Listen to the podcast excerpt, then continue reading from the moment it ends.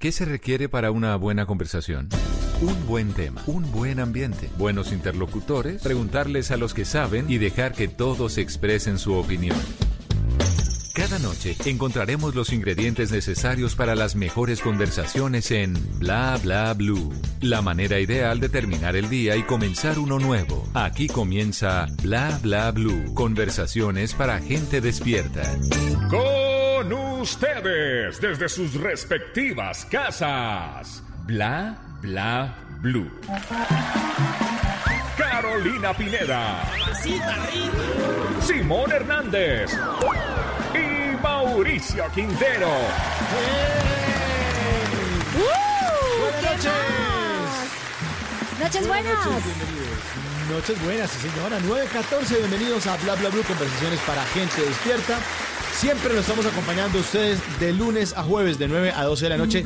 Y más ahora en esta época de cuarentena nacional obligatoria, donde se encienden todos los, los, los- los radios, donde se encienden todos los radios, donde ustedes saben que tienen que eh, pegarse a Blue todas las noches desde las 9 de la noche. En el eh, primer segmento de nuestro programa, en la primera hora, siempre invitado especial. Ya lo escucharon en la promoción, señor Ricardo Quevedo, que ya, señorita maquilladora, ¿ya están maquillando a Ricardo para que esté listo para salir al escenario, por favor? ¿Me confirma? Lo tenemos casi perfecto. Esa brillante calva quedó divina. Peínele Ah, las cejas, bueno. por favor. Qué bueno. Ta- qué bueno. En la segunda hora, oído a esto, oído, en la segunda hora, en la segunda hora de Bla Bla Blue. de colores, dulces sus sabores. Cuando como la amarilla, sale el sol y Sale el sol y brilla. Eso. ¿Cómo uno se va a olvidar de eso? Los Por goodies. favor. Los goodies, sí, en la segunda hora de Bla Bla Blue estaremos hablando acerca de viejas campañas, viejas campañas, productos que salieron del mercado, pero que todavía recordamos con muchísimo cariño. Esta noche lo vamos a recordar aquí en Bla Bla Blue, al lado de Caremonja, Víctor Manuel Osorio, usted ya lo conocen, gran publicista, va a estar hablando de las marcas, de cómo se inventa uno las marcas, ¿Cuánto tiempo, tiempo tiene que durar las marcas? ¿Por qué les cambia la imagen? ¿O por qué dejan de vender goodies y ya no somos tan felices? Bueno, tenemos otros productos ahí para comer, pero con mis goodies fui muy feliz definitivamente. Y en la tercera hora nuestros oyentes hacen parte de Bla Bla Blue en el 316-692-5274. La línea de Bla Bla Blue donde ustedes pueden mandar todo tipo de mensajes. Ya saben que tenemos una nueva sección que se llama Querido Diario. Pueden mandar un mensaje contando qué han hecho hoy en esta jornada de cuarentena. ¿Qué hicieron hoy? Mandan un mensajito de voz si quieren dejar su, su nombre, un mensajito de un minuto, y le cuentan al querido diario de Bla Bla Blue eh, cómo la pasaron hoy. Estamos todos listos y mientras llega Ricardo Acevedo al escenario inaugurando esta nueva etapa del stand-up comedy a domicilio en Colombia, por ahora le damos la bienvenida a los Coquillos de España.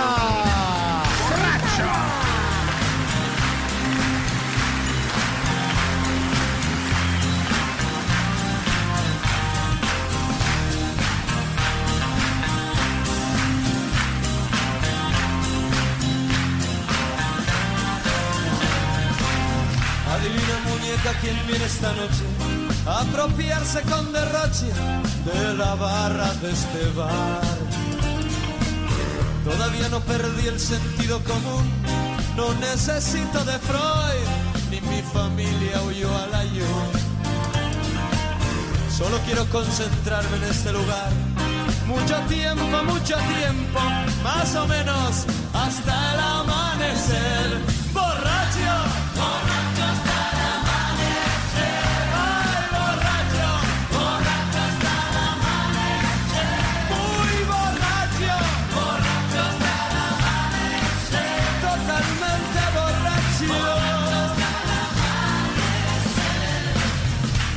Misma forma que se nace para morir y que la eternidad se 918 Los Coquillos desde España en eh, Bla Bla Blue.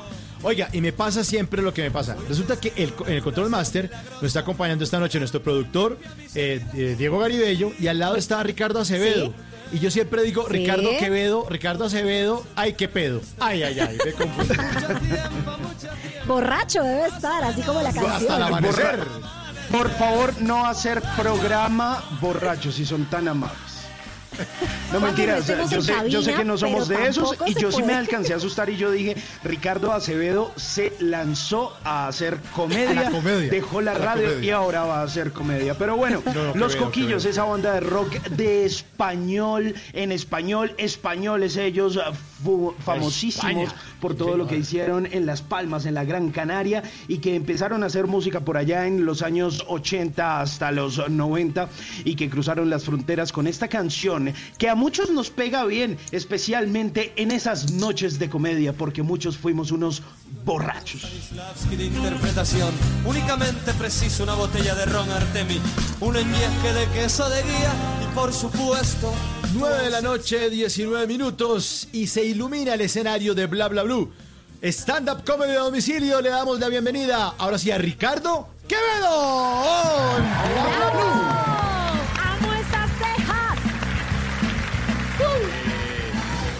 Hay, hay varias cosas que me, que me desesperan en la vida. Una de ellas es la gente que no pronuncia correctamente eh, la palabra X. Eh, la, la otra, la otra es llamar a servicio al cliente. Eh, y, y la tercera es que la gente sea grosera, que no sean decentes, sobre todo cuando uno marca equivocado. Yo no sé si les pasa, hay muchos problemas de equivocación, comunicación, sobre todo cuando uno se equivoca de número, ¿no? Lo- uno, uno marca equivocado y en vez de saludar, por lo menos se burlan de uno y le tiran el teléfono. ¿Cierto? Hágame un favor, Natalia, acá no, yo meta bien el dedito, weón. Pip, pip, pip. Met- meta bien el dedito este maldito desgraciado, o sea, como, por, qué, le cuesta a la gente ser decente? No, está equivocado de número, pero si quiere hablamos un rato para que no pierda la llamada, bueno, tampoco hasta allá, pero por lo menos que sean decentes, pero meta bien el dedito, uy, desgraciado, ¿sí? le dan uno ganas de volverle a marcar, métalo usted, métalo usted. El problema es que a uno le da impotencia no puede, el hecho de no poder contestarle a la gente.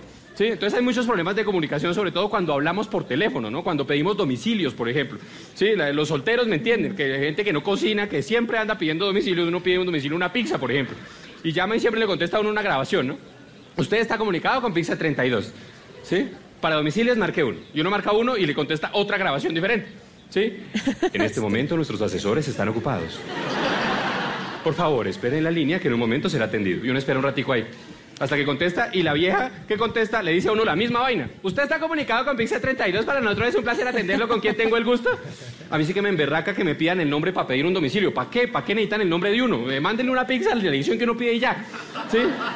Con Ricardo Quevedo. Señor Ricardo, a continuación le voy a pedir unos datos para verificar si usted está registrado en nuestro sistema. Sí, y además le, dicen a uno una cantidad de vainas que parecen espías, ¿no? Cosas personales que uno no sabe que, que la gente sabe de uno, ¿no? Usted nos está llamando del número 273-5425, ubicado en la ciudad de Bogotá, barrio Chapinero. Usted mide 1,83, tiene el color de los ojos es café, tiene una marca de nacimiento en el testículo derecho. Y no, madre, pero... Hay cámaras en algún lado. Bienvenido, Ricardo a Bla Bla Blue. Buenas noches, señor. Hola, buenas noches. Acá estoy eh, escondido en el, en el estudio para poder hablar con ustedes. ¿Cómo están? Bien, bien, que escondido. Porque el bebé ya está durmiendo, entonces me toca hablar pasito. Uy, ¿verdad claro, eso despertarlo criando? después. Claro, claro. ¿Cómo están? ¿Cuánto ¿Todo tiene ya Ignacio? cuánto- Bien. ¿Cuánto tiene? Sí. Bien, tiene un año y tres meses. Ah, ¿ya camina Está en una edad- o todavía sí, ya no? camina y todo. No, ya, ya camina y, y dice lo que quiere y dice lo que no quiere. Eh, entonces Ah, es una edad bien... Sí, ya, ya, ya empezamos a, a entendernos un poco más. Y, o sea, que cuántas horas está durmiendo Quevedo. Eh, no, ya afortunadamente duerme toda la noche. Duré más o menos unos, que como unos seis mesecitos en los que no, no dormimos muy bien, pero ya, ya afortunadamente duerme toda la noche. Pero les fue bien, o sea, usted ya no es cejas pobladas, sino ojeras profundas, una vaina así. Eh, Sí, sí, sí, más o menos. Yo siempre, yo nunca he podido dormir bien, la verdad. Usted es malo para el sueño. Sí, yo siempre me duermo tarde, por lo general duermo, duermo, me duermo más o menos a las 12, una de la mañana casi siempre. Ah, bueno, conversaciones para gente despierta. Sí, sí, sí. ¿Y ustedes cómo van Bueno. con el coronavirus? ¿Están trabajando desde la casa, en serio? Sí, claro. Obvio. Obvio. Ah, carajo, Estamos, buenísimo. vea, le, le vamos a contar, Ricardo, cómo es el asunto que tenemos aquí. Tenemos unos aparatos donde nos conectamos con la consola de- en, en el máster central, pero nosotros nos vemos por una aplicación y nos hacemos señas cada vez que alguno va a hablar. Entonces, esto ha sido todo un experimento, pero no dejamos de lado a los oyentes. que es lo más importante porque tenemos que estar guardaditos. ¿Ustedes están guardaditos desde hace cuánto? Nosotros también, desde hace ya bastante, desde antes del simulacro y todo, ya estábamos guardados eh, con la paranoia del, del coronavirus, pero, pero es importante quedarnos en la casa. ¿Y qué, ¿Y qué están haciendo en familia o dedicados 100% a Ignacio? Al bebé, estamos grabando videos, estamos recordando eh, con Liz por qué nos enamoramos, porque como hemos tenido tanto tiempo eh, para la convivencia, entonces eh, estamos recordando cómo fue que nos conquistamos y todo eso. ¿Y si, si, si les ha ido bien o, o ha habido así como encontronazos? Siempre, siempre hay peleas, pero nos ha ido más, más bien que mal, afortunadamente. Ah, bueno. Lo llevan con humor, lo llevan con humor. Sí, sí, sí. Venga, Ricardo, pero aquí que voy a empezar a, a- a meterme, a echar hacia atrás el asunto, yo me acuerdo de usted cuando era cuentero. ¿Usted por qué le dio por ser cuentero? ¿De dónde sacó esa vena? Eh, no sé, yo desde el colegio estaba eh, como con la inquietud de hacer cosas en, en público y todo esto, y yo no sabía cómo, y mi colegio quedaba al lado de Chorro de Quevedo, ahí en la Candelaria, entonces Ah. cuando yo salía eh, me iba a escuchar cuenteros que había ahí los, los fines de semana. Y, y ahí conocí a todos esos vagos degenerados y me enseñaron a, a contar cuentos, eh, y empecé a contar cuentos desde esa época, hace más o menos unos 20 años ya. Uy, y bueno, y de ahí pasó como a la comedia en vivo a bares. ¿Sí fue el salto así? Sí, yo estaba contando cuentos en, en, eh, en los parques, en, parque, en el Parque Nacional. En Usted Ciudad estuvo en NASA, ¿no? Mucho tiempo en Salitre. Sí, en Salitre estuve como unos ocho años, si no estoy mal, como ocho, nueve, como nueve años. Estuve allá también. Y de ahí empecé pues a hacer eh, eh, pues comedia en bares, sí, sí, eso, eso fue lo que pasó. Para aclararles a los oyentes de, la ciudad de Bogotá, de fuera de Bogotá, NASA quiere decir narradores del Salitre. Salitre es un sector de Bogotá eh, donde está obviamente el centro comercial Salitre Plaza y donde hay muchos edificios y mucha gente. Y eh, Ricardo en ese entonces pues se dedicaba a salir a la calle y es lo más duro porque es que es muy distinto presentarse en un bar o en un teatro, salir a la calle sin micrófono y a rin pelado, empezar a hacer reír a la gente que está viendo pasar carros, que está distraída con el celular, que está con un mundo de, de- de- de distracciones y de pronto eh, no le oye bien la voz y ser claro, conciso, eso, eso solamente lo, lo hacen los grandes oradores, ¿no, Ricardo? Nada, pues muchas gracias por las flores, eh, Mauricio. sí, pues en ese entonces contábamos cuentos eh, todos los fines de semana, viernes, sábados y domingos, allá duré más o menos unos nueve años. Eh, yo empecé el espacio con, con Bart, con, con Edwin Castiblanco, empezamos el espacio en el 2000, en el 2000, si no estoy mal. Y es que también a Ricardo le tocó, le tocó duro porque ese medio es bastante difícil para, para ganar dinero. Mire, les voy a contar una infidencia. Con Ricardo, no sé si Ricardo se acuerda, nos conocimos hace muchos años. Yo tenía un espacio que se llamaba eh, La Cueva de la Comedia, que era stand-up Ah, más yo karaoke que era- en yo pensé que Revolution. se habían enredado por allá en una fiesta. Uy, no, no, no. No, no, no, no, no. hasta, yo- hasta allá no llegó la historia.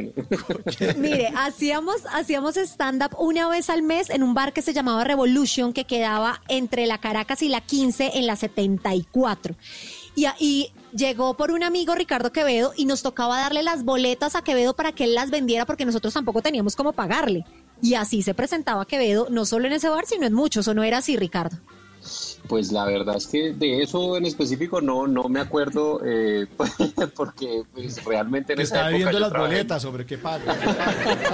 Fue como en muchos bares en 2008. esa época. Aprovechó para cobrar claro, y con retroactivo. Claro, creo que nunca me pagaron esa función, de hecho. ahora que ahora que me está yendo mejor, sería chévere que, que pues te pusieras al día con ese dinero. ¿no? Pero bueno. Hay retroactivo y mora. No, en, en- en realidad no me, no me acuerdo específicamente de ahí, me acuerdo de Revolution, por supuesto, porque allá nos presentamos muchas veces y era un espacio grande, ¿no? Era un espacio al que, al que fuimos con, con muchos comediantes y era muy chévere estar allá, en Chapinero. Pero en general en Sí. muchos bares, en esa época, pues sí, pasábamos como por, por muchos bares y normalmente el cobrado era como un cover y de ahí nos pagaban a nosotros. Oiga, eh, Quevedo, pero yo me acuerdo que en ese espacio de NASA de narradores de Salitre, aquí en Bogotá, eh, usted empezó ese espacio con otro comediante, con Edwin Castiblanco Bart, pero ahí también estaba Tato Devia, que lo presentaba usted como eh, comediante o cuentero de la ciudad de Manizales. ¿Usted cuánto tiempo vivió en Sí. Manizales o usted cómo llegó a Bogotá? yo, yo realmente, bueno, eso fue una gran farsa, la verdad, porque yo no. Ah, nunca- hemos sido nunca engañados. Sí, sí, fuimos Sí, es un engañados. paisa chimbo. mi familia es de Manizales, mi mamá es de Manizales, eh, y pues todas mis tías y, y toda la familia materna mía es de, es de allá de Manizales, pero yo en realidad nací en Bogotá y siempre fui bogotano. Como que eso le daba cierta, cierto misterio a la vaina. Uy, un man que viene de afuera. En esa época éramos muy pobres y pensábamos muy pobres. 9 de la noche, 29 minutos. Estamos esta noche con Ricardo Quevedo. Al escenario, Ricardo. Stand-up comedy a domicilio.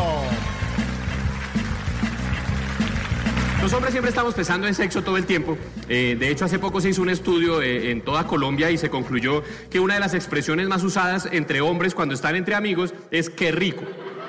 Adivine por qué. Porque todo el tiempo estamos pensando en sexo. ¿Sí? Eh, uno está con los amigos y todo el tiempo qué rico. Uy, lo que se le ve la nariz, uy, qué rico. Todo el tiempo estamos pensando en sexo, ¿no? Uno le encuentra relación con sexo a cosas que ni siquiera la tienen. Eh, regalos que le hacen a uno. Ella le regala a uno una loción, por ejemplo, el día de- del cumpleaños. Y uno ve la loción y uno dice, uy, uy, me regaló una loción.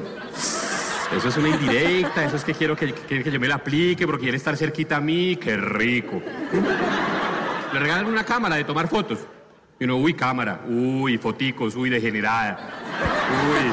Uy, uy, salió degenerada, ya la pillé. Eso es que quiere que nos tomemos foticos desde todos los ángulos. Tiene video, qué rico.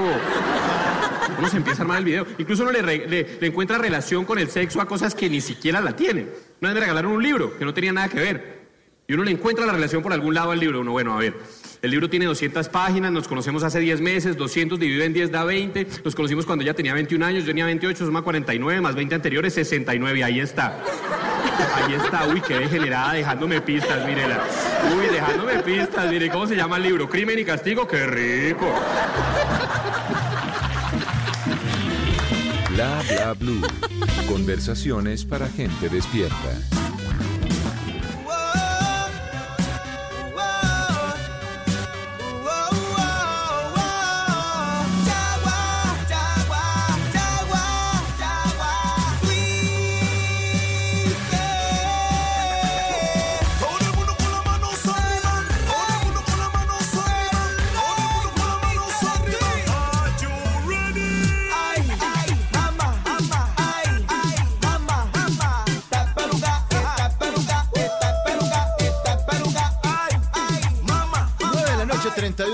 31 minutos. Seguimos en Bla Bla Blue. Conversaciones para gente despierta esta noche. Stand-up comedy a domicilio. Con Ricardo Quevedo que nos acompaña en nuestro programa de hoy. Y esta es la espelucada de Twister. Twister. Banda sonora de la película Se nos armó la gorda al doble Misión Las Vegas, una película del 2016 en la que Ricardo Quevedo hizo el papel de Cejas Pobladas as himself, como él mismo, ¿no? Se interpretó a sí Ricardo. No, en esa, en esa, en esa película hacía un papel eh, eh, que era eh, Juancho Castillo. Eh, se llamaba, era un man que era como, como policía y, y pues tenía como su escondidillo ahí porque era como un gay que no había salido del closet. Ese fue el personaje que hice en esa película. De hecho, esta, esta canción fue banda sonora y nosotros hicimos un video con, con Twister de, de promoción de esa canción, con la gorda Fabiola y con Polilla y con todos ellos. Sí. Oiga, Quevedo, toda, toda esa idea de esas películas que ustedes han estrenado, ¿cómo nació? Porque eso fue como un, creo, como un parche ahí que se fue como gestando con Polilla, con la gorda Fabiola, con Iván Marín. ¿Esa idea de dónde salió o qué? Eh, bueno, ese es- ese es- ese- esa es una invitación que nos hizo Fernando Ayllón, que es el director de todas esas películas, con su empresa que se llama Taiwan Productions, y él, fue, él es el director y el productor de todas esas películas que, que hemos hecho. Entonces, digamos que como, el, como el, la iniciativa de él, y pues fue muy amable al invitarnos a, a nosotros a participar. Y pues ya más adelante participamos en guiones también y en, y en todas las ideas y en todas las cosas que, que pues trabajamos entre todos para, para enriquecer un poquito el humor y todo eso, pero pues básicamente es la, la idea de él, de Fernando Ayllón. Venga, Ricardo, yo sí tengo una pregunta, sobre todo por el área digital. Usted tiene su nickname que es Cejas Pobladas, ¿verdad que ese, que ese, ese, ese mote se le puso su mamá? ¿Es, ¿Esa historia es cierta? Sí, sí, cuando yo era chiquito, eh, me decían que no es que yo fuera bravo porque pues siempre he tenido como la mirada muy agachadita y, y la gente piensa que ando emberracado todo el tiempo, pero no, pues es, mi mamá me decía, no es que usted sea de mal genio, sino que tiene las cejas muy pobladas. Y desde chiquito aprendí a conocer, a, a- a contestar eso cuando me preguntaban si estaba bravo. ¿Y si le gustan? ¿Ya, ya se acostumbró a su ceja poblada o alguna vez pensó en depilársela? No, no, no, chévere, igual, igual no es tan poblada como la gente se imagina, es, es simplemente como la, la expresión de la, de la cara que, que me genera el, el hecho de tener las cejas como un poquito más hacia abajo. Entonces me dicen, digo- que tengo las cejas muy pobladas, pero es más, más que todo que ando emberracado casi todo el tiempo. Ricardo, eh, y mm, después de estar en NAS, estar en Narradores del Salitre y estar dando lora en tantos bares, eh, ¿cómo logró conectarse entonces usted con el mundo de la fama? ¿En qué momento dijo, uy, como que esta vaina reventó? Pues la verdad es que yo no he sentido que eso haya pasado. Eh, creo que creo que todavía no, no, no ha reventado. Eh, pues, pues de pronto el tema de que la gente nos conociera más y todo eso fue con, eh, con la televisión al principio, en el 2010, que nos conociera los comediantes de la noche, pues al, al combo de- del elenco de comediantes de la noche. Yo empecé en, en, en el Festival del Humor. La primera cosa que hice en televisión fue en el Festival del Humor en el 2010, que me invitaron muy amablemente allá en Caracol y yo estuve grabando tres, tres rutinas allá y después en los comediantes de la noche y ahí fue que, que me quedé pues en el elenco y, y ahí empezamos como a, como, a, como a hacer muchas rutinas todos los sábados y la gente empezó a conocerme un poquito más. Pero, pero, Eh, pero porque usted dice que, que, que, que, que no ha reventado. O sea, Pues no sé, ¿qué, es le- que, qué más es le hace falta? Esa, esa, esa palabra como, o, o no sé, como de famosos y eso, yo, yo se la achaco más como a Will Smith o a, o a una persona que realmente sí conoce todo el mundo, pues. Pero no, yo no, yo no me siento así como, como de ese combo, ¿no? No, realmente simplemente la gente como que me reconoce en, en lo que yo hago. eh, tal vez me ha visto un par de veces o, o me han visto de pronto en algún show o alguna cosa y, y muy, yo muy agradecido de que, de que me recuerden, porque hace rato Sí, digamos claro. que no estoy en televisión ni nada de eso, ni, ni en todas esas cosas que, que estaba haciendo antes. Ahorita pues estoy dedicado a otras cosas, pues hay, hay unos especiales en Netflix y todo eso que, que la gente también muy amablemente está viendo ahorita que ya, que ya estamos en cuarentena y no tienen nada más que hacer. Oiga, y a propósito de cuarentena, quiero por favor que pase al consultorio de la doctora Carolina Pineda. Eh, Señor Ricardo Quevedo, consultorio 3, doctora Pineda. Señor Ricardo, por favor, se dirige al consultorio de la doctora Pineda. Eh, señor Ricardo Quevedo, muy buenas noches. ¿Cómo está? Bienvenido a mi consultorio. Por favor, siéntese. Eh, sí, muchas gracias. Tome asiento. amable, muchas gracias. Gracias, No, gracias. no, no, no, no, no. No tiene que quitarse la ropa, tranquilo. Esto es una Ah, cosa de rutina. Ah, ah, perdón, No, perdón, no. pensé que era otra clase Vístase. de consultorio. No, no, no, no, esto es un consultorio serio. Ya si quiero otras cosas tendría que ir a otro lado. Señor Ricardo Quevedo, vamos a llenar su historia clínica, la verdad son unas preguntas de rutina. Eh, vamos a hacer la primera pregunta, yo lo veo demasiado sano, pero ¿usted de qué se contagia fácilmente? ¿De qué me contagio fácilmente? Eh, de rabia. la vida. De- en la vida ¿Sí? de rabia. Me, yo, uy, me, me emputo muy fácil. Me emputo muy fácil. Yo creo que eso es, eso es, eso no sé si es contagioso o no, pero, pero como que cuando estoy emputado los demás, los que están a mi alrededor también como que se emputan un poquito. Pero entonces sí es de mal genio y no son las cejas. Pues la verdad sí, es que eso también es como una gran farsa. Yo, yo soy una gran mentira en medio de todo. Pero sí, ¿Sí? ¿Mal genio? ando, ando, ando emputado todo el tiempo. Sí, la verdad tengo un carácter muy fuerte, ando emberracado. Eso es una cosa que la mayoría de gente no entiende porque el humor es el arte enojado, ¿no? La cantera del humor es, es, es eso, las neuras, la ira, las cosas que uno le emberracan, que las convierte en algo divertido sobre el escenario, Ricardo. Sí, es verdad, eso, eso es verdad. De hecho, la mayoría de comediantes que yo he conocido son bastante neuróticos y, y bastante emberracados con muchas cosas. Bueno, pues para eso le voy a recetar unos besitos de Ignacio y de Liz y con eso se le pasa rápido. Eh, siguiente pregunta. Yo a usted lo estoy viendo sin tapabocas, es necesario que use el tapabocas en esta pandemia, pero usted, Ricardo Quevedo, ¿a quién le pondría el tapabocas? ¿A quién le pondría el tapabocas? Uy, para que se, de pronto a esta chica de pa Colombia debería callarse de una vez por todas, eh, no sé, o sea, que, que se deje el tapabocas puesto. O, eh, no sé, a la, a la gente que, que, que, que sale, o sea, que está saliendo a la calle, ¿no? Que hay que ponerse tapabocas porque además les toca salir, ¿no? Hay mucha gente que le toca trabajar. Sí, sí, sí. Bueno, perfecto. Y sabemos que usted está pasando la cuarentena con Liz, con su hijo, pero aquí entre nos, a usted, ¿con quién le gustaría irse de cuarentena? Diga de una vez. De cuarentena, uy, no, yo no sé, es que es que una cuarentena es un compromiso muy muy grande, ¿no? Porque son muchos días, entonces como que como que uno, no, yo, yo yo prefiero con Liz que ya nos conocemos y ya nos reputamos con las cosas que sabemos. Eh, con otra persona como que no no creo que me aguante ni, ni yo me aguantaría a otra persona a la vez. Mejor malo Oiga. conocido que bueno por conocer. Y, y hay Venga, ¿y mucho, mucho agarrón, mucho agarrón en, en, en, en la casa. O, o, o a ver quién es el más chistoso. Liz Pereira es comediante, usted comediante. ¿Cómo son sus agarrones en la casa? Usted, cuando la regaña, dice, oye, usted, mija, usted está como el borracho que entra a la droguería y le dice al tipo. ¿cómo son los agarrones? No, no, no, para ella es más chistosa, indudablemente ella es muchísimo más chistosa que yo. Es muy mucho más talentosa para muchas cosas. Ella ella me hace reír mucho, la verdad. ¿Y ustedes cuánto llevan ya? Nosotros llevamos, lo que pasa es que tenemos dos teorías, ojalá ella no esté escuchando esto. Eh, tenemos dos teorías diferentes. Yo creo que llevamos como cuatro años ya, Ajá. ¿Y ella? pero según ella, ella creo que llevamos más, no me acuerdo. Lo que pasa es que ninguno de los dos se acuerda cuando empezó la relación de verdad, la Ah, fecha, bueno. entonces dijimos como, como ninguno de los dos se acordaba, entonces dijimos una fecha al azar y dijimos 15 de septiembre, pero después nos dimos cuenta que ese era el Día del Amor y la Amistad, entonces la cagamos y tocó correr el otro mes y así. Entonces ya no nos acordamos la verdad cuando, cuando, cuando fue que empezamos.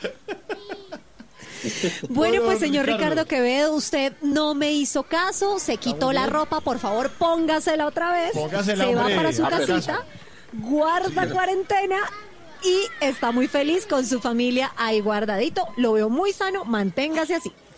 Ah, Sí, señor, gracias, póngase doctora, la ropita gracias. porque va para, el, va para el escenario. Porque aquí está Ricardo Quevedo en este stand-up comedy a domicilio en Bla Bla Blue. Eh, los hombres yo creo que se han dado cuenta que es muy difícil ver una película acostados, abrazados a una mujer. eh, porque por lo general ellas siempre que piensan, pues cuando ellas piensan que cuando uno las invita a ver una película es para tener sexo con ellas. Y, y va uno a ver y, y sí, obviamente, obviamente uno tiene ganas de tener sexo con ella, uno va con malas intenciones, pero, pero, pero ellas le aclaran a uno desde el principio, solo vamos a ver una película, nada más. Entonces uno se resigna y dice, hoy no fue, le toca a uno hacer maíz pira como un idiota, comprar gaseosa, toda la pendeja. Entonces uno ya se, se armó el video de que va a ver la película, ¿sí? Y las mujeres tienen un problema de concentración terrible y ellas no ven la película. eh, eh, empiezan a interrumpirlo a uno viendo la película, empiezan a hablar de una cantidad de estupidez que a uno no le importa. ¿No? Uno está viendo ahí la película con ella y de un momento a otro ya, y sí te conté que María José se va a casar. Y uno, sí, sí, pero, pero, me dijo, ay, qué pena, qué pena. Y a los cinco minutos ya se han cambiado de posición, están haciendo. Y el man con el que se va a casar es bien feito. Bueno, sí, pero, pero me cuentas ahora que estamos viendo la, la... Ay, ay, ay, qué pena, qué pena. Ella no debería casarse de blanco porque se ha acostado con media oficina. Ella es bien vagabunda y el novio lo sabe. No jodas, ¿en serio? Si tú lo conoces, no. Pues imagínate que es un ingeniero de petróleos que acaba de llegar. Uno, uno, uno la besa para que se calle.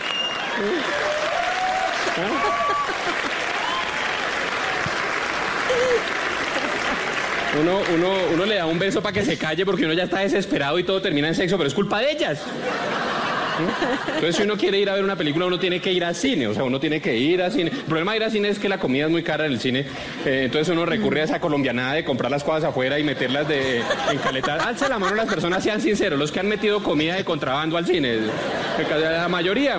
Si uno agarra tres paquetes de hamburguesas y las acomoda en, el bolso de la mujer, ahí es oliendo feo, oliendo a comida. Y uno se va como un idiota con, la- con el vaso de gaseosa de, de afuera y toda la pendejada, así como si no. Sí, el senador nos paró ese día. Yo iba con una amiga. Yo, "Hey, ¿ustedes van a entrar comida al cine? Yo le dije, no.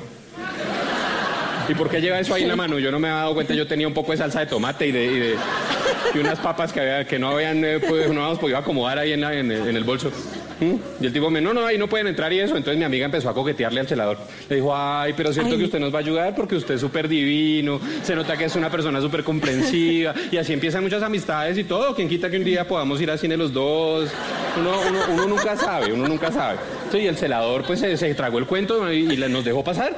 Y cuando entramos al, al cine antes de ver la película, ella me dijo, sí, ves, es que coqueteando todo se soluciona. Y a mí me quedó sonando eso ahí, que, que coquetear eh, soluciona las cosas y eso. Y la vez pasada iba en el carro y me pararon unos policías de tránsito. Papeles, yo, sí señor, le entregué los datos. Usted tiene pico y placa. Va a tocar ponerle multa. Yo, ay, pero cierto que usted me va a ayudar. Porque se nota que usted es súper lindo. Bla bla blue. Conversaciones para gente despierta.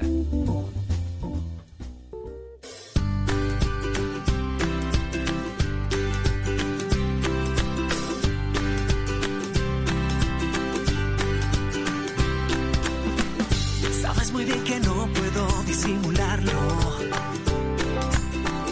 Desde que estoy contigo realmente soy feliz. Sabes que ya no sé vivir sin ti a mi lado. Oh, oh. Canciones. 9 de la noche, 44 minutos. Estamos en Bla Bla Blue, conversaciones para gente despierta. Esa canción se llama No Puedo Parar, de Estefano Manrique, banda sonora de la película Usted no sabe quién soy yo. Una película de 2016 en la que también estuvo Ricardo Quevedo. ¿Y ahí el papel cuál era? ¿Ese era, ¿Así era Ricardo o quién era? Y sí, ahí sí era yo, ahí sí era yo un perdedor que se dedicaba al humor y que le iba re, re mal. Básicamente era yo, sí, que vivía todavía con sus papás eh, y que estaba y que la novia lo dejó por vago. Sí, sí, era yo. Oiga, Ricardo, ¿hasta qué edad usted vivió con sus papás? Eh, viví con mi mamá como hasta los que, como hasta los 27, creo. Si no estoy mal. tan descarado. Sí, sí, fui, bast- fui bastante descarado. Yo aportaba, aportaba un poco eh, para la casa y esas cosas, pero sí, Un la poco. verdad, sí, muy descarado. Sí, muy poco, la verdad, muy poco. Lo que me hacía en la mochila de salir.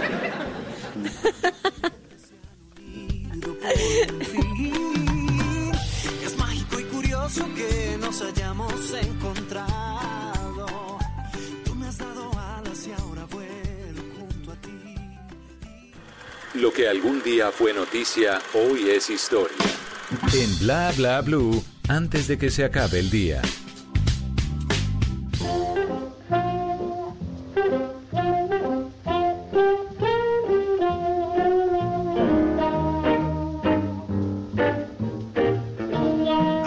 Antes de que se acabe el día, vale la pena recordar que un día como hoy, pero del año 1948, nació Steven Tyler, cantante estadounidense de la banda Aerosmith.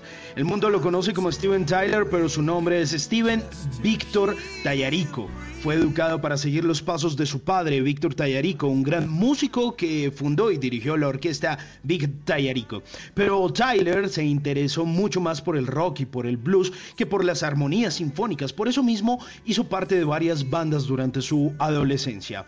Los primeros días de Aerosmith no fueron fáciles. Resulta que Steven Tyler se unió a Joe Perry y Tom Hamilton para ser parte de su banda de rock, pero no contaban con el dinero suficiente para promocionar su música y mientras tanto vivían todos como apeñuscados y medio acomodados en un pequeño apartamento en Boston, Massachusetts, esperando la evolución de su proyecto. Tiempo después se juntaron con otros músicos y nació el proyecto de Aerosmith en 1971 cuando firmaron su primer contrato discográfico y a pesar de que su primer álbum de estudio se demoró bastante en ver la luz, pues fue muy exitoso. De ahí salieron canciones como Mama King, Make It y Dream One. Pues resulta que un año después los chicos malos del como se les conoce a Aerosmith, sacaron al mercado su segundo material discográfico, Get Your Wings. Pese a su creciente éxito, Steven Tyler pasaba por un momento difícil, pues fue seducido por las drogas y el alcohol. Se cuenta que durante los conciertos escondía drogas en la batería para ir consumiéndolas poco a poco. Ese fue el comienzo de un largo historial con un vicio que casi acabó con su vida en más de una ocasión. Tyler era muy unido a Perry, quien eh, también compartía su adicción por las drogas, con el que formó uno de los dúos polémicos de la historia del rock. Fueron llamados los gemelos tóxicos, pues destrozaban habitaciones, hoteles, camerinos, todo lo que hubiese a su paso. A pesar de los demonios que invadieron a Steven Tyler y a Joe Perry, el grupo siguió lanzando magistrales trabajos como Toys in the Attic, que fue un disco que revolucionó la historia de la música con una canción memorable junto a Ron DMC que se llama Walk This Way. Antes de que se acabe el día, mire a ver si aprovecha esta época de cuarentena para dejar de meterse cuanta cochinada le cabe en la cabeza y en las narices. Mire a ver si reflexiona y estando junto a su familia coge un poquito de juicio, muchacho. Mire a ver.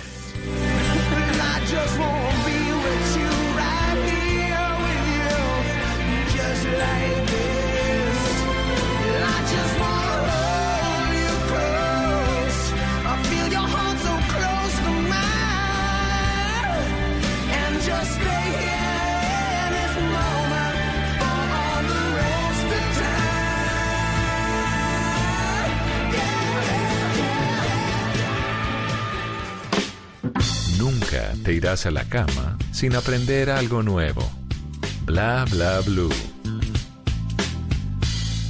And when I say hold yourself, I want all of you get ready to stop.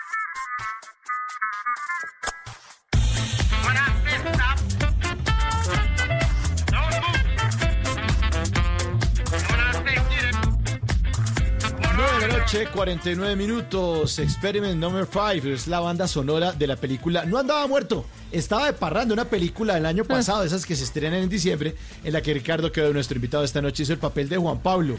Buen, buen, buena historia esa, ¿no? Creía que se iba a morir, Sí. pero no. Pero resulta que no, fue una descachada del sistema de salud, eh, cosa que debe pasar muy a menudo, pero no nos enteramos. Pero al revés. Le dicen a uno que iba a estar vivo, pero se muere, más bien. Sí, sí, más o menos, más o menos así. Sí, esa, esa película fue muy bonita porque la hicimos con Liz en, en embarazo. Ricardo, pero bueno, hablando de Liz, ustedes tenían un proyecto bien bonito que se llamaba Cinco Minuticos Más. ¿Eso de dónde surgió? ¿Cuánto duró? ¿Ahí fue que se conocieron o se conocían desde antes? Con Liz nos conocíamos ya desde, desde antes, de hace algunos años. Eh, creo que la primera vez que nos conocimos fue en una, en una maratón del gallo eh, de Radioactiva, si no estoy mal, hace mucho tiempo cuando ya trabajaba allá. Y, ¿Y qué? Y eso fue hace muchos años ya, ¿no? Pero, pero lo de cinco minutitos nació pues por, eh, porque me junté con Iván Marín y, y, pues queríamos pagar deudas eh, y no teníamos cómo, entonces decidimos hacer unos videos, unos sketches en, en YouTube. Eso duró más o menos dos años. Siempre. Sí, duró bastante y, y- y tenemos grandes recuerdos de eso, muy bonito. ¿Sí pagaron deudas o no? Sí, sí, pagamos deudas y, y además nos quedaron como cuatro indias catalinas y un montón de cositas, muy chévere. Ah, chévere. Sí, la pasamos mucho. Además, lo, lo más importante es que nos divertimos muchísimo, nos reímos un montón y la gente también eh, fue muy, muy, eh, muy, pues se, se unió mucho al proyecto y lo vieron muchísimo y, la gente es muy agradecida con esos videos y me alegra mucho que tal lo siguen viendo, incluso a pesar de que ya lo estamos haciendo desde hace como un año. Ok. Oiga, Quevedo, ¿usted practica algún deporte o más bien como en la casa play o relajado o, Raskin Ball. o el deporte de la morsa? No, últimamente no hace como dos semanas que no hago ejercicio, pero sí estaba haciendo ejercicio todos los días con, con- acá, en, acá en el conjunto, pues estaba haciendo ejercicio como entrenamiento funcional y todas esas vainas como para bajar barriga un poquito. ¿Y se ha Oiga, logrado y hablando no? de esos deportes, ¿usted de pronto no ha practicado lo que se conoce como el turmequé, el tejo? El tejo sí, alguna vez jugué, pero soy malísimo, soy pésimo para el tejo porque tengo muy mala puntería, eh, pero, pero no, pues sí me gusta, me parece chévere, sobre todo la parte de tomar cerveza entre las, las tiradas. Bueno, entonces póngale cuidado, lo voy a invitar a jugar tejo, destápese ahí una cerveza, Pineda, ¿me, hace- me, puede hacer el favor? Si quiere destápela ahí, saque un petaco, porque Quevedo lo voy a invitar a jugar tejo para que nos echemos una polita. Eso, eso. Hágale, a ver, destápeme otra, ya, llámeme ahí al garitero. Mecha, ya Eso, mecha. mecha esa vaina. No, pero, oh, oh, no vaya a escalabrar a nadie, no. hermano. Calmado, calmado. A ver, láncela ahí. Dijo que era más vea. Eso, esa vaina. Oiga, Quevedo, ¿cuándo le han dicho tejo? Te jodiste. Te jodiste. Uy, muchas veces. Creo que una novia que tuve hace como unos 15 años me, me dijo eso. Eh, te jodiste y, y me jodí feo. Me, me, me jodí como ¿Tú unos, sabrás? unos- unos meses en, en despecho, sí, sí, sí. Pero realmente no fue tan grave, así que te jodiste algo grave, no, no, afortunadamente no tan grave. Bueno, a ver, venga, ¿quién cogió mi tejo? Venga, sa- sáquele ahí la arcilla. Llame, llame otra vez al garitero. ¿Quiero otra ya agria o qué? Hágale, Otra, venga. otra, el- eso. eh, Hágale El esa limpia vaina. el tejo, Eso. limpia el tejo. Esa vaina, mecha. Oiga, ¿qué le enciende la mecha? ¿Qué le saca el mal genio? Me saca el mal genio la gente que... La gente egoísta, eso me saca mucho el mal genio. La gente que piensa solo en sí misma o la gente que, que quiere pasar por encima de los demás. Esa gente me desespera. Los extremos, realmente lo que más me emputa son los extremos. La gente que, que es o muy agüevada o la gente que se las da de muy viva. Los dos extremos me, me sacan la piedra. Bueno, a ver, destapémonos otra ahí. ¡Hágale! Venga, yo creo que llegó el momento de decir, ¿mediecita o miedo? Mediecita, mediecita. Hágale, sírvala, qué carajo. A ver, láncela, a ver, se hace... Eso, moñona, moñona. La hizo. Oiga, Quevedo, ¿cuándo ha hecho usted moñón en la vida? Cuando he hecho moñona, eh, yo creo que con mi familia, con mis hijos. Yo tengo dos hijos y los dos han sido una moñona maravillosa. Soy como que de tiro fijo, al parecer. Entonces tengo que tener mucho cuidado con eso. Dios santo. Bueno, pilas, pilas con eso. Bueno, destápese otra ahí en este chico de. Pues otra. Mire, sacúdese las manos, sacúdese las manos, Ricardo, porque aquí está. Stand Up Comedy a domicilio en Bla Bla Blue.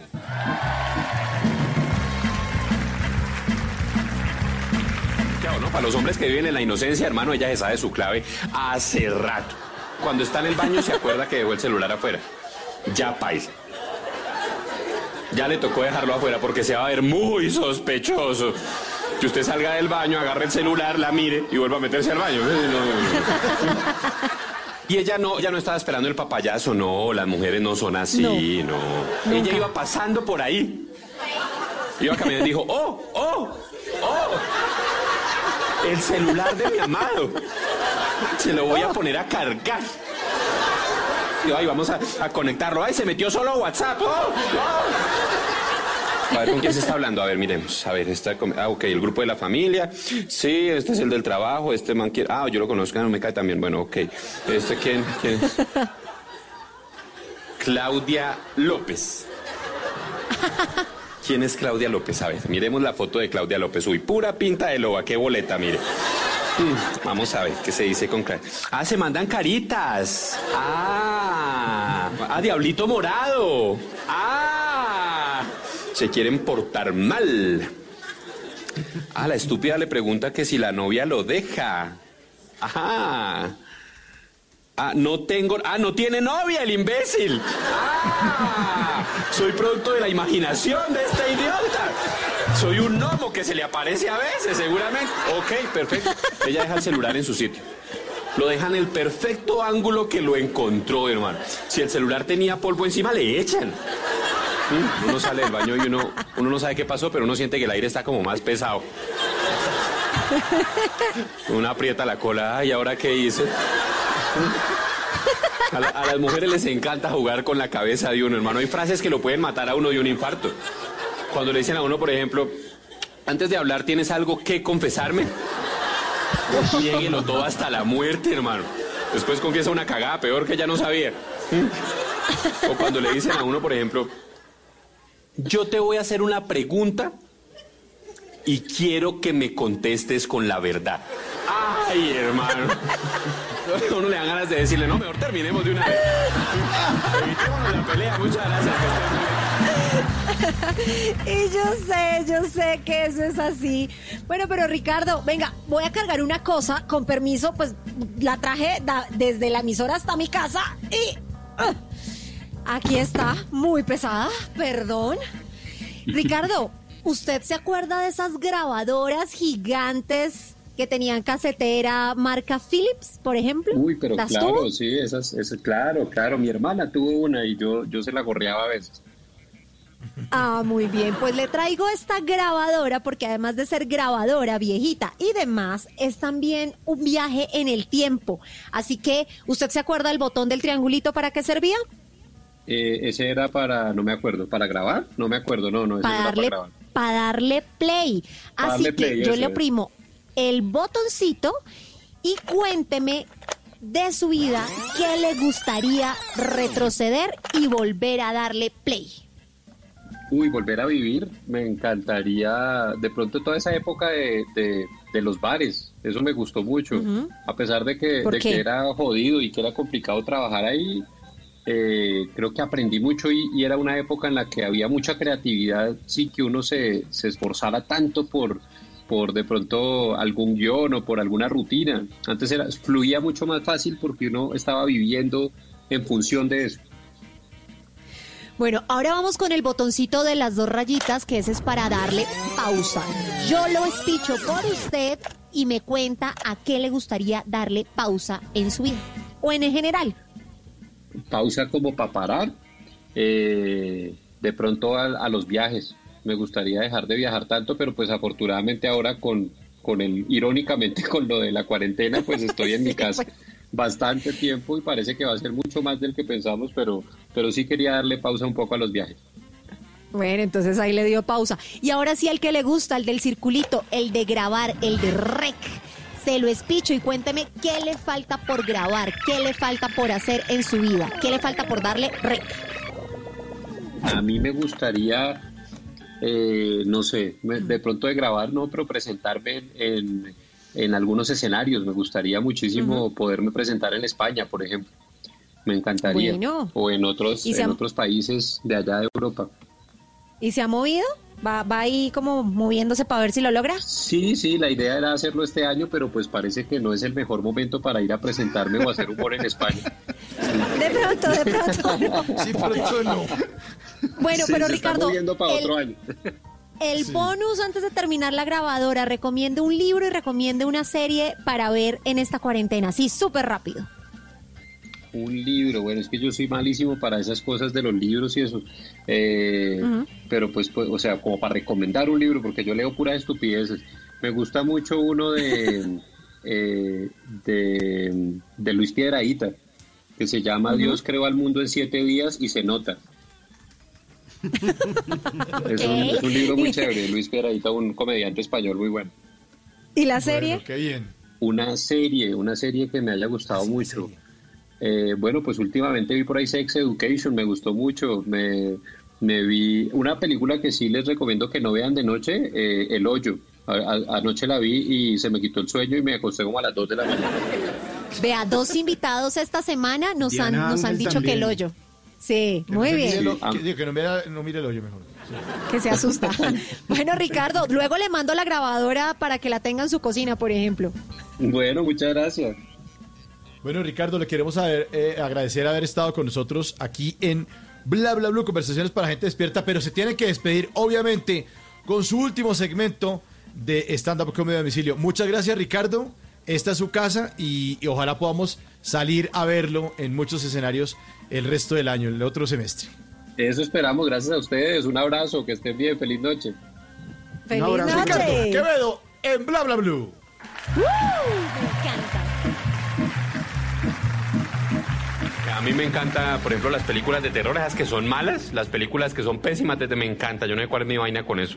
Me gusta mucho. eh, eh, esas que son predecibles, que uno ya sabe cómo pueden terminar y uno igual las ve. Hay un grupo de universitarios que se va para una casa abandonada, emborracharse, algunos sacan una tabla guija, quién sabe de dónde, invocan a un espíritu asesino que los mata a todos y deja a uno vivo para que cuente la historia. Eh, y uno, uno, ya sabe cómo puede terminar y uno de entrada se angustia, ay, ¿por qué se van para una casa abandonada emborracharse? Ninguno prestó la casa, los van a matar a todos, merecen morir por tomar decisiones tan estúpidas y yo voy a ver cómo los matan a todos desde la comodidad de mi hogar. ¿Mm? Uno se prepara para asustarse, yo no sé por qué. ¿Por qué no ve la película de terror de día? Uno dice, no, de noche. Ahora de noche, apaguemos la luz, apaguemos la luz, hagamos maíz para que me toque botarlo por los aires. Uno se prepara para asustarse, uno está a la medianoche clavado el susto allá en la casa. El silencio de la noche es cómplice para que uno se asuste mucho más. Hay gente que le habla al televisor, yo soy de esos que le habla al televisor.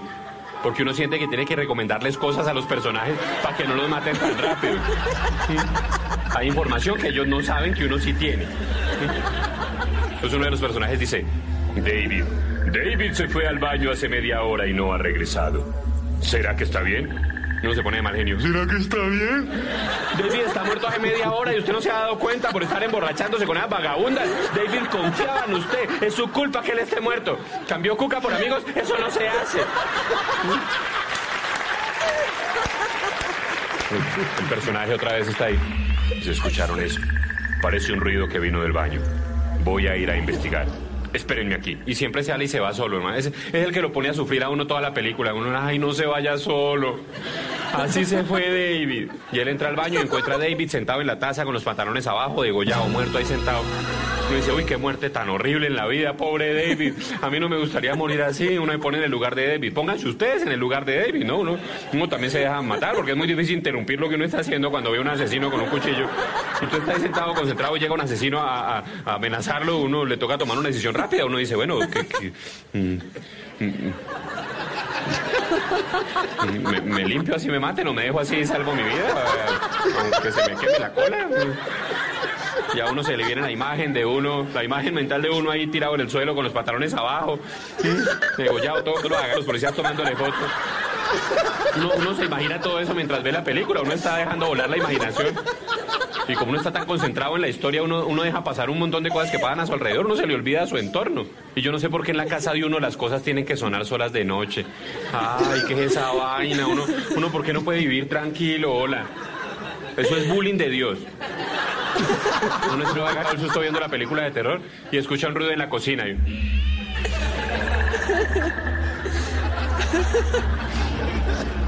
Uno pone mute.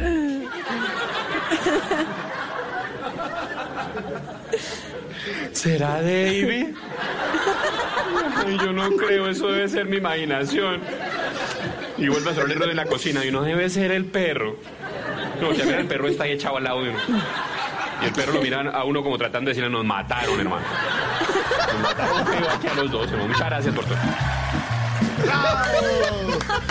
10.05 viene Voces y Sonidos y vienen las campañas, las viejas campañas aquí con Caremonja. Esto es Bla Bla Blue Conversaciones para gente despierta. Ya regresamos. ¿Qué se requiere para una buena conversación? Un buen tema, un buen ambiente, buenos interlocutores, preguntarles a los que saben y dejar que todos expresen su opinión. Cada noche encontraremos los ingredientes necesarios para las mejores conversaciones en Bla Bla Blue. Conversaciones para gente despierta. De lunes a jueves desde las 9 de la noche por Blue Radio y bluradio.com. La nueva alternativa. Voces y sonidos de Colombia y el mundo en Blue Radio y bluradio.com. Porque la verdad es de todos. 10 de la noche, 6 minutos. Es momento de actualizar las noticias en Blue Radio. Gracias por seguir conectados con nosotros. Les contamos que se registra a esta hora hostigamientos en contra de la población civil en Toribío, Cauca. ¿Cuál es la situación, Fabrit Cruz? Buenas noches.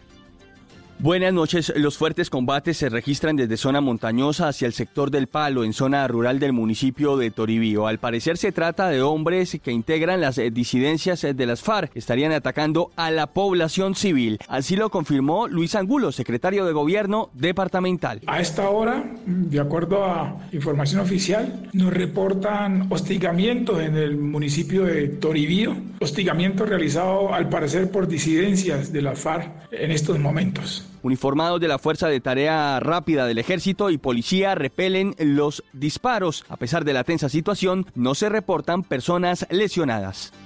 Gracias, Fabrit. Haremos seguimiento a esa noticia. Y según la Comisión Interamericana de Derechos Humanos, en lo que va de este año, 24 líderes y defensores de derechos humanos han sido asesinados en Colombia. Pidieron medidas urgentes al gobierno nacional. Isabela Gómez.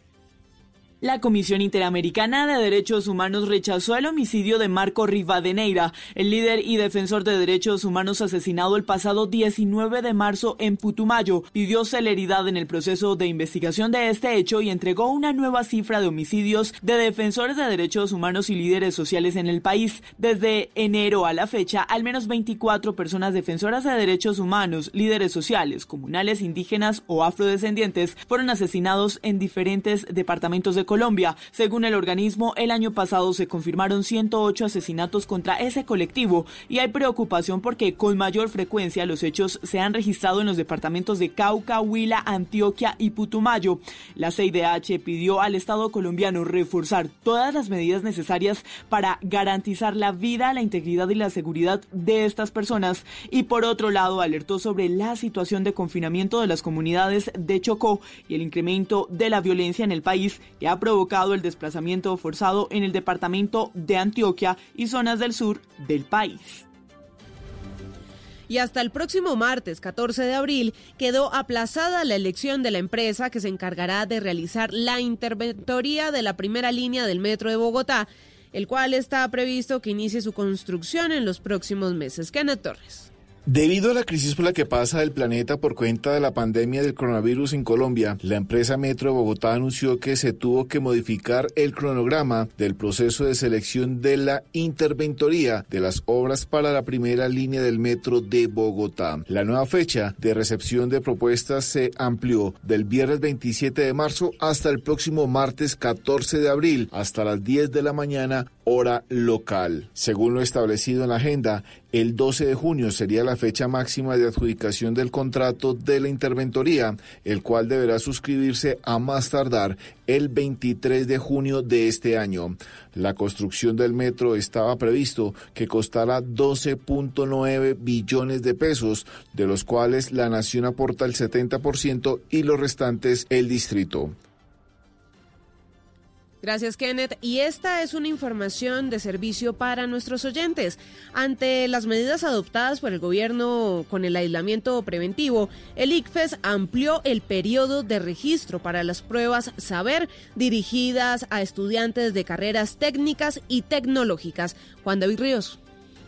Este periodo de registro está abierto en la plataforma del ICFES y se extiende hasta el miércoles 15 de abril debido al estado de emergencia que declaró el gobierno. Según la directora general del ICFES, Mónica Ospina, se amplía el plazo para que todos los interesados en presentar la prueba Saber TIT tengan la oportunidad de un registro y un pago oportuno. Por el momento, la fecha de aplicación de esta prueba se mantendrá para el domingo 7 de junio. Recordemos que las personas que la realizan son los estudiantes que ya tengan el 75% de su programa académico aprobado. Para más información, los interesados pueden entrar a la página web del Instituto Colombiano para la Evaluación de la Educación. Y ahora vamos con una historia en medio de este aislamiento preventivo obligatorio. Pues patrullero, un patrullero de la Policía Metropolitana asistió el parto en Neiva en medio de esta cuarentena nacional por el coronavirus de una madre que se encontraba pues cumpliendo estas medidas impuestas para evitar el avance del COVID-19. ¿Cómo se desarrolló todo esto? Lo tiene Silvia Lorena Artunduaga. Desde el barrio Cuarto Centenario de Neiva, la Policía Nacional recibió una llamada de emergencia en la que les informaron que una joven de 19 años de nacionalidad venezolana se encontraba en trabajo de parto y debía ser atendida de inmediato. De acuerdo con el coronel Héctor Ruiz, comandante operativo de la Policía Metropolitana, los patrulleros Oscar Pulido y Kevin Ortiz, integrantes del CAI de Timanco, fueron los encargados de asistir el parto. Hace aproximadamente unos 30 minutos sector del barrio Cuarto Centenario y pues afortunadamente la policía estaba allí cerca, nuestros funcionarios llegaron para atender el parto en plena vía pública, en la calle y bueno, tenemos un bebé sano, un bebé que en este momento con su mamita fueron trasladadas al centro médico de, de Canaima. La mujer y el bebé a esta hora reciben atención médica en el centro de salud de Canaima. Y en noticias internacionales, eh, luego de las revelaciones hechas por el general en retiro Cliver Alcalá sobre un plan en contra de Nicolás Maduro, liderado por la oposición venezolana, el líder chavista anunció medidas que adoptará su administración a nivel diplomático. Escuchemos lo que dice Maduro. Cliver Alcaraz diciendo que el plan para matarnos lo dirigía Guaidó, que Leopoldo López en la Embajada de España sabía todo, estaba en cuenta y estaba de acuerdo. Le he dicho al canciller que haga las gestiones ante el gobierno de España para que tome cartas en el asunto porque desde su embajada en Caracas se está conspirando para matar a líderes políticos y militares de Venezuela. Le he pedido... En noticias deportivas, pues hay buenas informaciones para el ciclismo colombiano luego de revelarse que Fernando Gaviria está saludable. Cristian Marín, ¿por cuánto tiempo el ciclista antioqueño portó el coronavirus?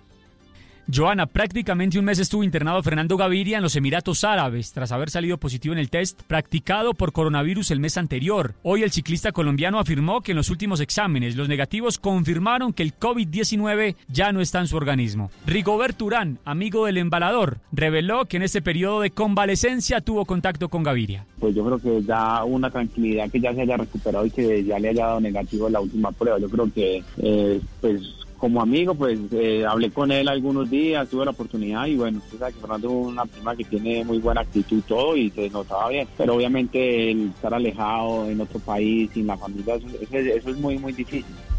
Fernando Gaviria se vio inmiscuido en los positivos que arrojaron algunos de los asistentes al Tour de los Emiratos Árabes, que tuvo que cancelar sus dos últimas etapas el pasado 27 de febrero. Se desconoce cuál será el camino que tomará el antioqueño, ya que hasta el 13 de abril no podrá ingresar al país. Noticias contra reloj en Blue Radio. Cuando son las 10 de la noche y 14 minutos, la noticia en desarrollo. Honduras confirmó la primera muerte por coronavirus en el país centroamericano. Un hombre de 60 años, al tiempo que informó que otros 16 casos confirmados hay en el país, lo que aumenta a 67 el número de contagios. Las autoridades sanitarias de México elevaron hoy a 8 el número de muertes por COVID-19 y tienen 585 contagios acumulados, 110 casos nuevos reportados en las últimas horas, que equivalen al 23% de la cifra total. La cifra, más de 1,3 millones de personas en siete comunas de Santiago de Chile están bajo cuarentena total desde la noche de este jueves, bajo un estricto operativo de control policial y militar para frenar la expansión del COVID-19 que ya causó 1.306 infectados y cuatro muertos en territorio chileno. Ampliación de estas y otras noticias en blurradio.com. Continúen disfrutando de Bla Bla Blue.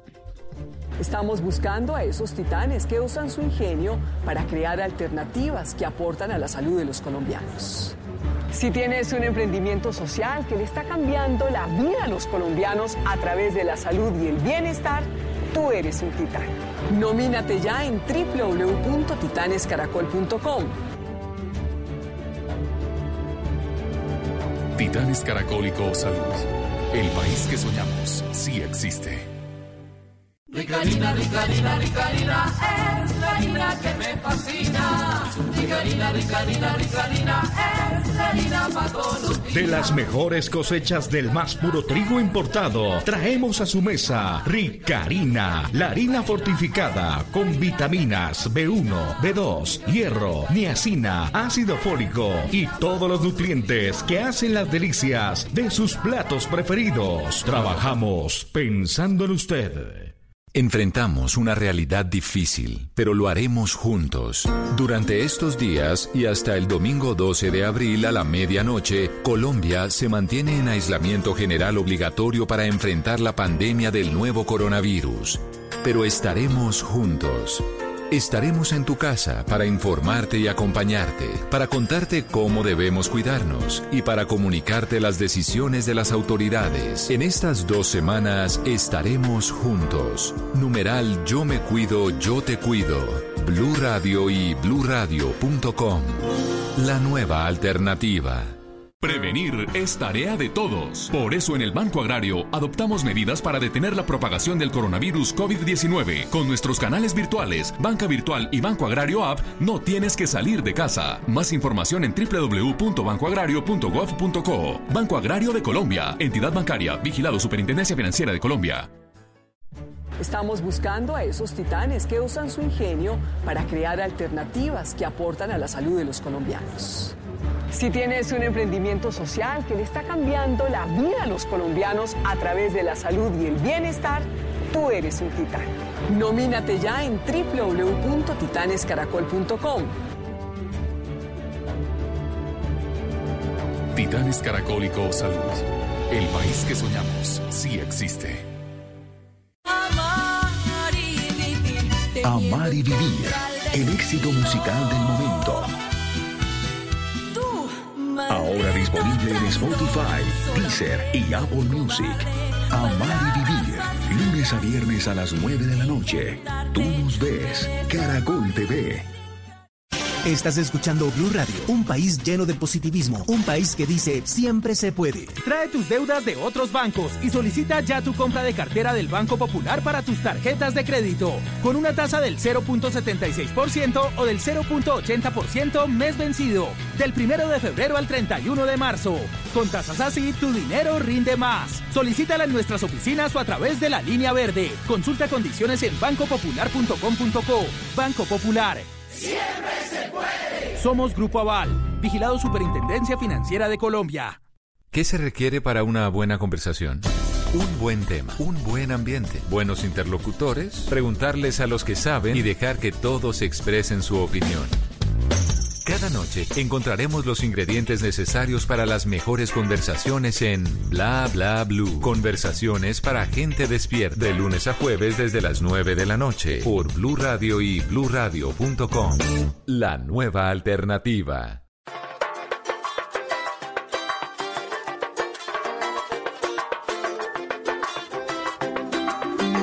con flores y con regalos, poquito a poco dejando corazón en sus manos. Me fui muriendo en sus brazos, quebró mi amor en pedazos, quedó un desierto en mis labios y me dejó sediento de sed por este amor solo imaginado.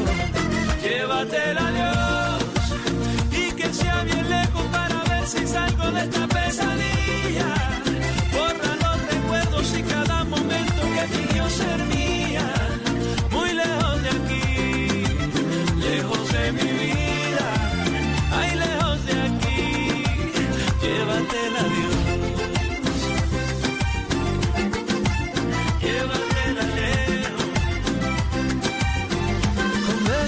Fantasía iba alumbrando mis días, con versos y melodías, esa ilusión se crecía, jugó su carta y reía, ya no era lo que creía, y fue hasta entonces que pude entender que tanto amor no se merecía. Llévatela Dios. Llévatela Dios a las 10 de la noche, 20 minutos, lo nuevo de Gucci al lado de Gianmarco. Suena en Bla Bla Blue. Una muy buena canción que tuvimos la oportunidad de conocer hace muy poco de esa entrega así como por partecitas que nos ha hecho Gucci de ese nuevo trabajo musical, ese trabajo que grabó en Gaira Música Local a propósito de nuestro invitado del día de ayer, el maestro Carlos Vives, quien ha apoyado la música y al menos esta última parte de la carrera de Gucci. Pues eh, Gianmarco, este artista eh, peruano, pues estuvo hace muy poco en el país y esta fue una de las canciones que grabó junto a Gucci. Carolina. Yo no sé, yo no sé, Simón, si usted, a mí me suena música parados a escuchar un Gianmarco romántico con unas baladas, pero esto que tiene un acordeón así como nostálgico, música muy colombiana, le suena bien interesante. ¿Le gusta o no le gusta, Simón? A mí me gusta, a mí me gusta todo lo que hace Gucci y por supuesto lo que ha hecho Gianmarco. A mí me parece chévere esa oportunidad que tienen los artistas de reinventarse y hay que disfrutarse esas nuevas canciones que llegan aquí a Bla Bla Blue, esos estrenos. Llévatela, Dios. muy lejos de aquí, lejos de mi vida, ay, lejos de aquí, llévatela. 10 de la noche, 21 minutos y hoy es jueves de TVT. Vamos a recordar entre todos viejas campañas. Está con nosotros el publicista y gran amigo de nosotros, Víctor Manuel Osorio Caremonja. Ustedes eh, lo recordarán porque salió en un reality que se llamaba La Granja Tolima y porque ha estado detrás también de las locuras que hace el Tino Esprilla. Caremonja, buenas noches, bienvenido a Bla Bla Blue. Hey, un abrazo. Sí, aquí, aquí, hombre, atento a recordar esas campañas memorables de los 80, 90, lo que está ocurriendo ahora, lo que viene. Y muchas gracias por, por invitarme a ser parte de este contenido. Saludos a todos los publicistas creativos, a la gente que tiene que ver con la comunicación, mercadotecnistas, a los clientes, universidades. Bueno, Caremonja, vea, le cuento que nosotros ya tenemos un hashtag activado en Twitter que es numeral viejas campañas bla bla blue. Con ese numeral nos pueden escribir de cuál comercial o de cuál producto todavía se acuerda. Y ya nos empezaron a escribir, mire, Julián Álvarez dice de los mini chiclets. RDJ, Quipitos, qué bien. Ah, qué. Preciosa Esperanza, claro, dice, la llama que llama el comercial de telefonía. Ay, Eh, sí, la Steven que Riaño. Steven Riaño, top, el detergente de su ropa dura Su ropa más. dura más, sí. Mega Distribuciones dice calcetose, bolijax y champú Glemo. Pues pueden seguir opinando porque hoy vamos a hablar de eso justamente, Mauricio. Bueno, y por eso nos acompaña esta noche Víctor Manuel Osorio Caremonja, es publicista, es egresado de la Universidad, Universidad Católica de Manizales. En su carrera publicitaria ha liderado creativamente cuentas como Móvil, Coca-Cola, Chevrolet del Tiempo, el canal Caracol, Presidencia de la República, Nestlé, Avianca, Movistar, Banco Santander, Banco Bogotá, Aires, UNICEF, Home Center de Corferias, de Colfondos. Se ha ganado una cantidad de premios internacionales, seis leones en el Festival de Cannes, un National Diploma en Cyber Lions y más de 400 metales en otros festivales como el Novo, El Dorado, Fiat, Cresta. Bueno, una cantidad de festivales que han premiado la creatividad de Caremonja. Pero vamos a entrar y para, de hecho, destapemos la plastilina para contarles a nuestros oyentes que de pronto andan despistados. ¿Para qué sirve la publicidad, eh, Caremonja? ¿Para qué sirve la publicidad? Mira, definitivamente para visibilizar los productos o servicios. La publicidad sirve para atraer, retener y convencer a la audiencia de, de que mi producto, mi servicio es el mejor. Ya uno tiene que, a través de las palabras, ordenarlas, que tenga una lírica, una poesía, ordenarlas con una estrategia. Y ahí es donde uno puede decir que la publicidad es el servicio militar de la poesía. Entonces la publicidad lo que hace es eso, hacer que los productos sean sexy, seductores y que la gente los prefiera por encima de cualquier otro producto. Perfecto. Bueno, ¿y qué debe tener eh, una pieza publicitaria? Una buena pieza publicitaria, un buen comercial, una buena cuña, un aviso en una revista, un banner cuando uno abre una página de internet. ¿Qué debe tener una buena pieza publicitaria? Mira, lo primero, lo primero que debe tener una pieza seguramente y claramente es un gran concepto, o sea, un buen concepto ejecutado que resuma el beneficio de lo que uno quiere enunciar o anunciar. Es- ese concepto que uno lo puede llamar el eslogan.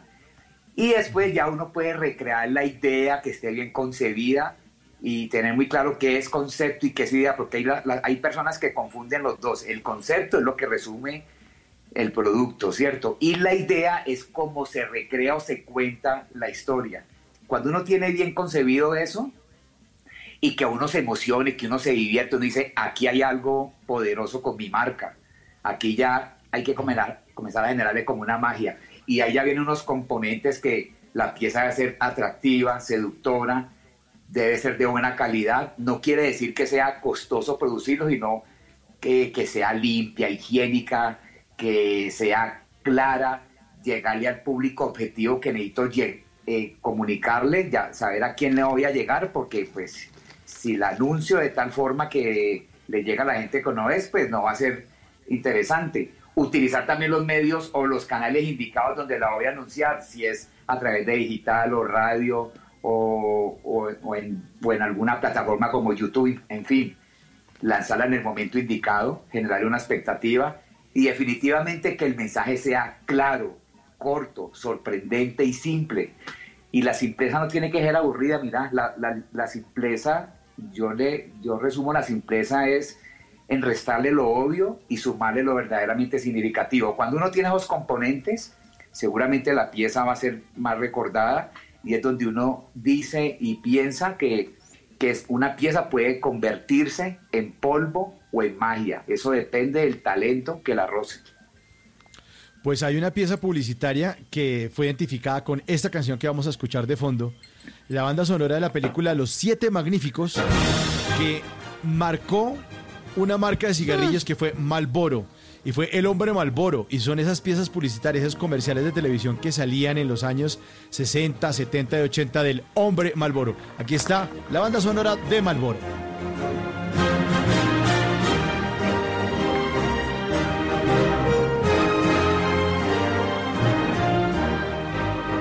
El problema fue que el hombre Malboro pues ya no aguantó tanto cigarrillo y pasó al otro lado.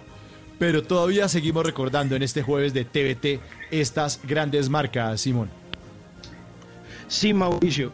Eh, lo que le quería preguntar a Karen Monja es que a veces, y si alguien se ha visto una serie que se llama Mad Men, Mad Men, que trata acerca de esos publicistas de la avenida Madison en la ciudad de Nueva York, pues va a saber a qué le estamos haciendo referencia. Y es que a veces los publicistas son un poco, a veces vistos como los malos de la historia, o sea, como que, mm, como tienen un toque ahí medio malévolo.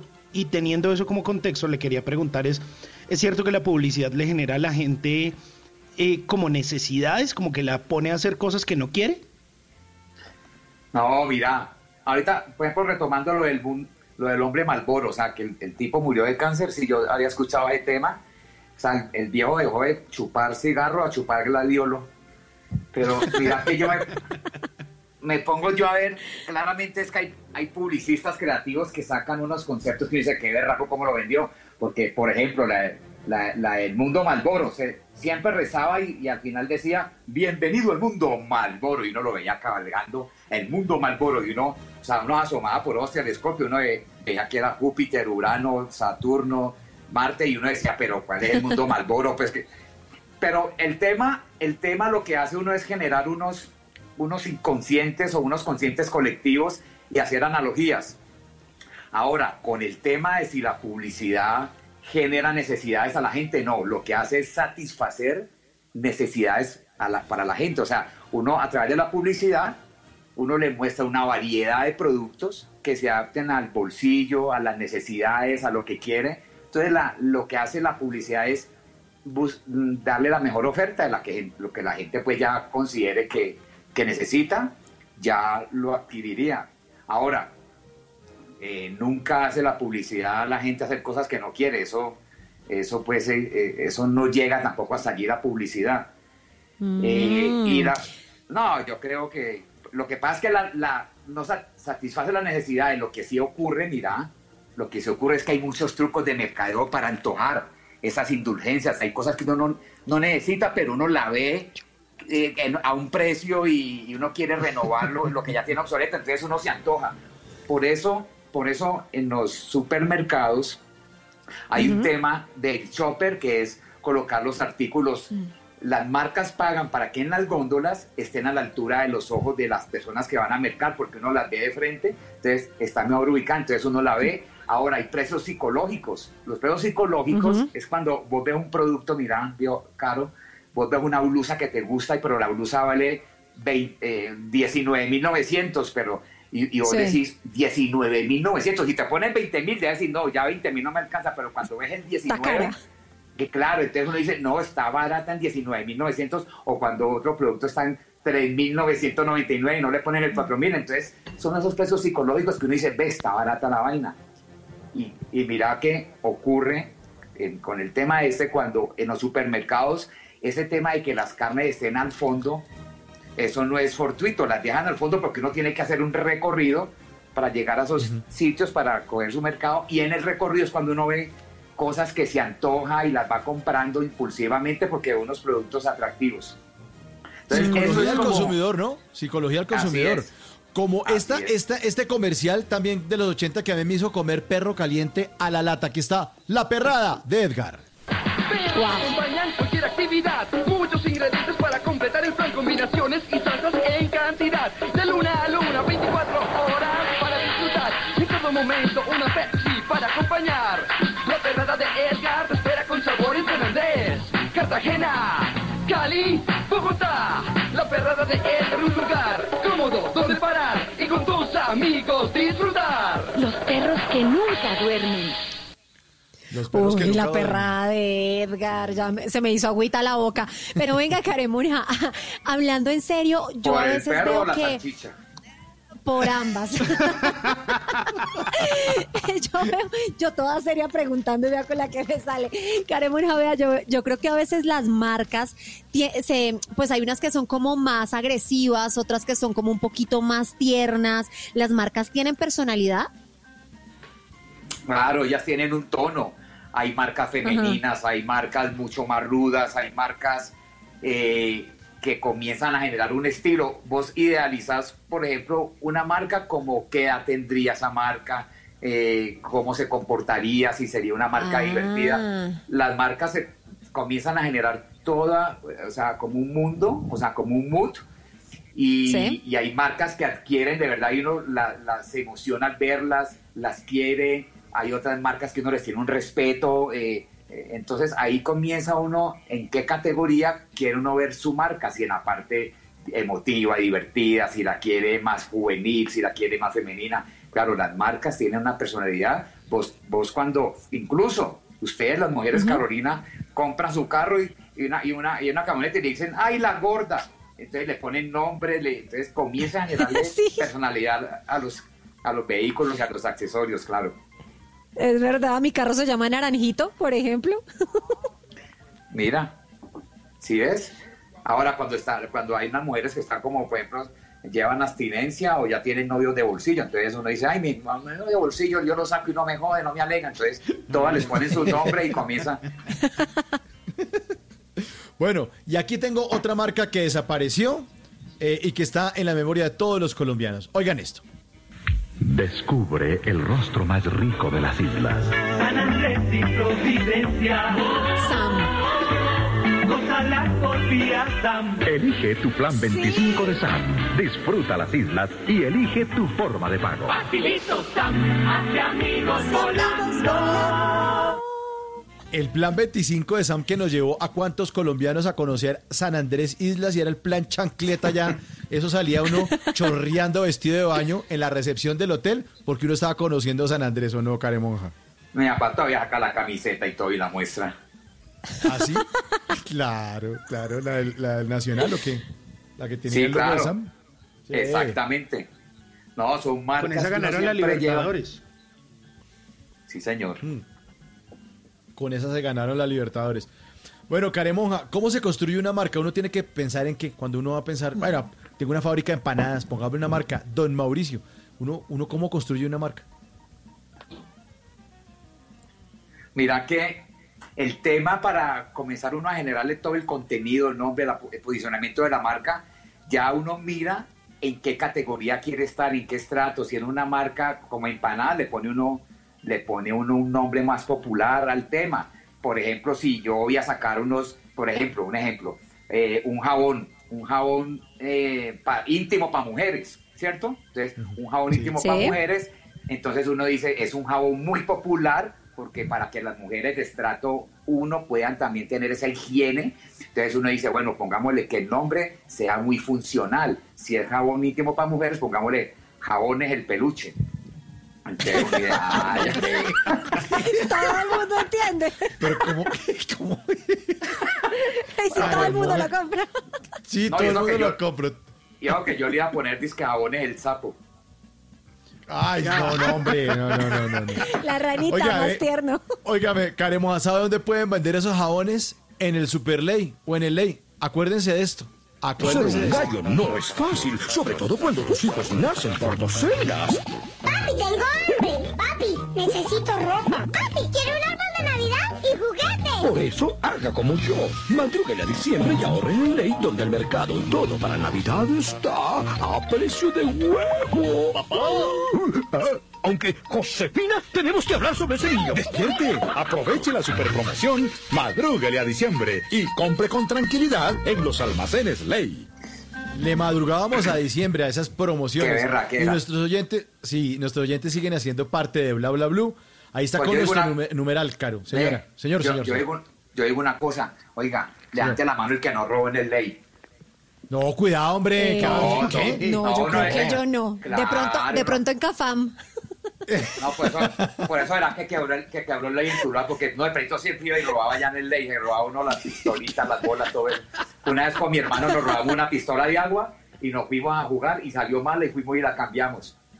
Pero pues otra vez robada por otra, ¿no? No, Sí, no, no, pues- no, ¿qué es eso? No, pero ya me pues, Pues- rara. pasados 30 días no hace tan reclamo. Yo, puedo, lo estoy contando ahora. Pues mire, Caremonja, los oyentes nos están escribiendo y Julio César Galeón nos está diciendo que se acuerda de Denorex. ¿Se acuerdan de esa marca? Claro. Denorex. Claro, Denorex. Sí, Los- sí, sí. Como que le- Los Charms. les dio caspa a todo el mundo que acuerdan todos, ¿no? ¿Se, se acuerda de los Charms que, eran como de saborcitos? Uy, ¿Se qué acuerda delicia. también de Uy, era muy ¿Se rico. acuerda de Glemo? El champú Claro, Glemo, que también ya Al lo han pelo dicho. con glemo. Claro. Al pelo con glemo. Sí. Claro. ¿Se acuerda de la cerveza Clausen? Por supuesto, Claro. y Carla. Sí. Claro. Y se acuerda también del logo de Inravisión.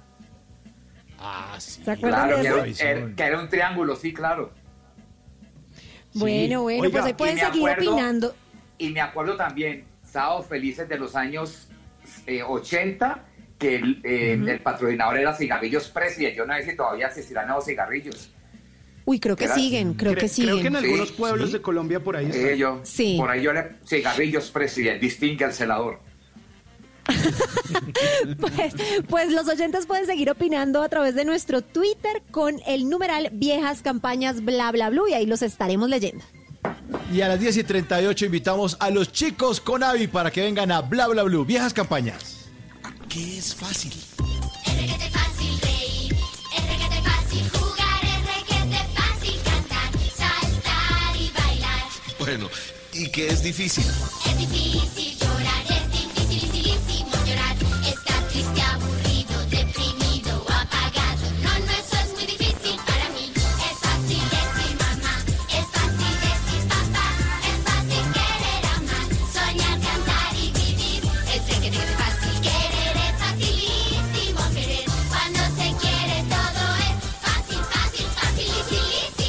fácil es querer. Nadie quiere a la gente.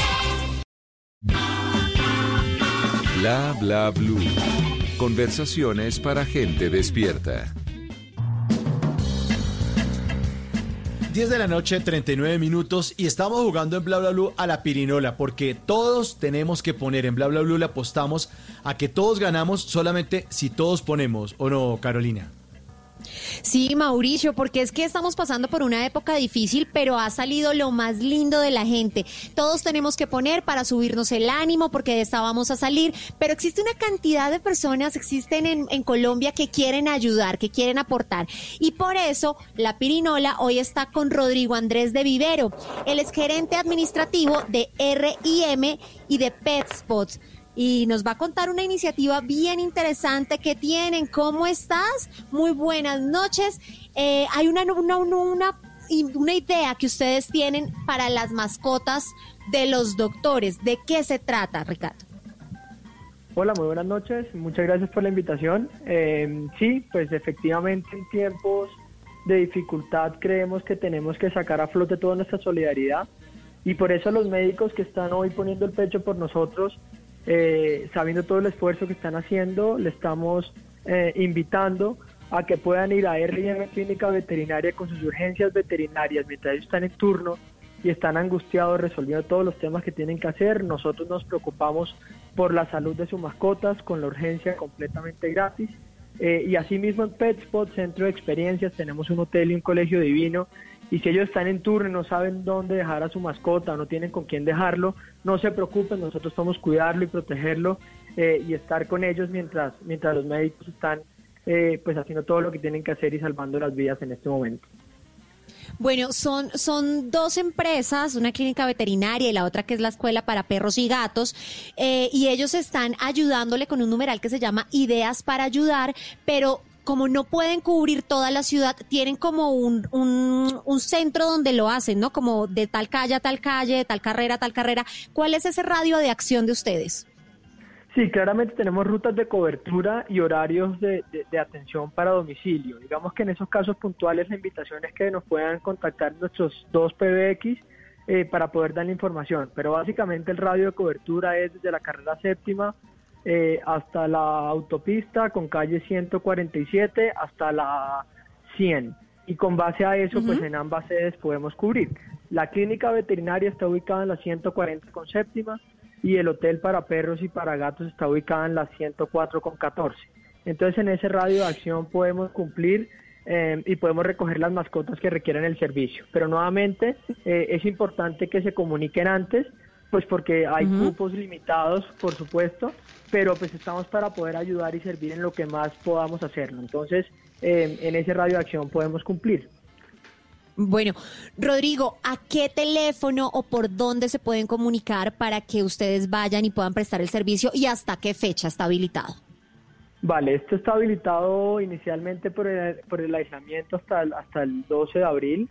Eh, uh -huh. Y los teléfonos de la clínica veterinaria RM, el PBX es 614-1331. Eh, ahí Despacito. pueden llamarnos 614-1331 si tienen alguna Ajá. urgencia veterinaria. Eh, en los horarios ¿Sí? de domicilio, pues estamos en horas de la mañana, en las noches, eh, pues tenemos atención 24/7, pero pues deben, uh -huh. deben hacerlo llegar allá a su mascota. Y en el hotel y colegio es PetSpot, que estamos en la 104 con 13, El PBX es eh, 755-2062. eh, y también nos pueden contactar por nuestras redes sociales y nuestra página web. Ahí está toda la información. por, por apoyar a los doctores que están poniendo el pecho por, por los enfermos de, de coronavirus. Eh, porque aquí en Bla Bla Blue le apostamos a que todos ganamos solamente si todos ponemos en esta pirinola, en esta pirinola de Bla Bla Blue, pues ustedes pueden oír eh, lo que ocurre y además sugerir también, si, si saben de gente que tenga iniciativa y que esté poniendo la pirinola en el modo todos ponemos, pues seguramente todo va a funcionar. Doctor, muchas gracias. Y hablando de campañas, aquí está banda sonora de una campaña de Movistar. You Get What You Give, New Radicals. Suena en bla bla bla.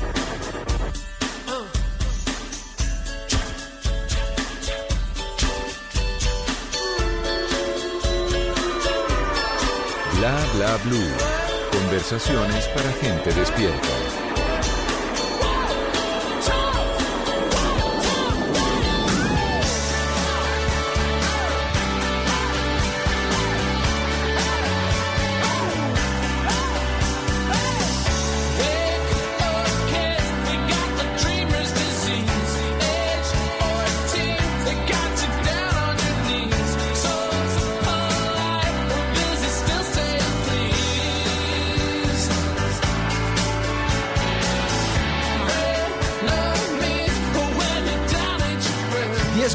10.44 en esta época de reflexión de cuarentena, pues estamos hablando de marcas que ya no existen, que hacen parte solamente de nuestros recuerdos. Y esta noche nos acompaña Víctor Manuel Osorio Caremonja, publicista, hablando de campañas, de marcas eh, y de comerciales y de cosas que todos tenemos guardados en nuestros recuerdos. Eh, Caremonja, ¿cada cuánto se renuevan las marcas más o menos? Porque uno ve que les cambian los logos, les cambian los colores, uno entra a una oficina en Baco y dice, uy, ¿qué pasó acá? ¿Cada cuánto se hace eso? ¿Qué es lo aconsejable o lo recomendable? Mira, es que hay muchas formas de, de renovar una marca o cambiarla. La, la marca tiene que estarse renovando y cambiando y evolucionando de acuerdo a lo que esté pasando eh, en la gente que lo compra. La gente tiene muchos comportamientos diferentes, entonces tiene que ajustarse a, cómo la gente vaya evolucionando. Eh, hay otro tema es eh, estar también cambiando su, su comunicación, refrescándola, sacando más conceptos para que no se vuelva de pronto ya muy plana u obsoleta. Y el tema ya de cambiar logos, eso no se hace con mucha frecuencia, eso sí tiene un lapso muy significativo de tiempo. Eso yo pensaría que cada, una, eh, cada 20 años o una década cambian de imagen con su logo para comenzar a refrescar de acuerdo a la década. Pero el tema, el tema importante es siempre estarle dando un contenido diferente a la audiencia.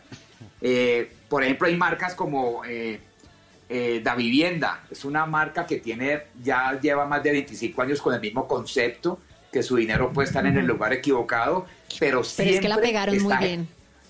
Claro, entonces mira que no tiene desgaste ese concepto y siempre recrean historias muy divertidas, es inagotable porque se basan en la cotidianidad y todo, y todo lo que uno está, los que se basa uno en el diario vivir, siempre hay historias por contar y refrescar. Entonces son marcas que se mantienen muy vigentes, sí han cambiado su logo, el de la casita, pero su publicidad siempre se está refrescando a través de este gran concepto. Viejas campañas, recordamos esta noche aquí en Bla Bla Blue. Aquí está una de Da Vivienda. Vamos en directo a Sudáfrica con nuestro corresponsal que nos tiene un invitado especial. Así es, Ricardo Jorge, son las cosas del Mundial y tuve la fortuna de encontrarme con una vieja gloria. Una vieja gloria conocida, Doña Gloria, ¿cómo está?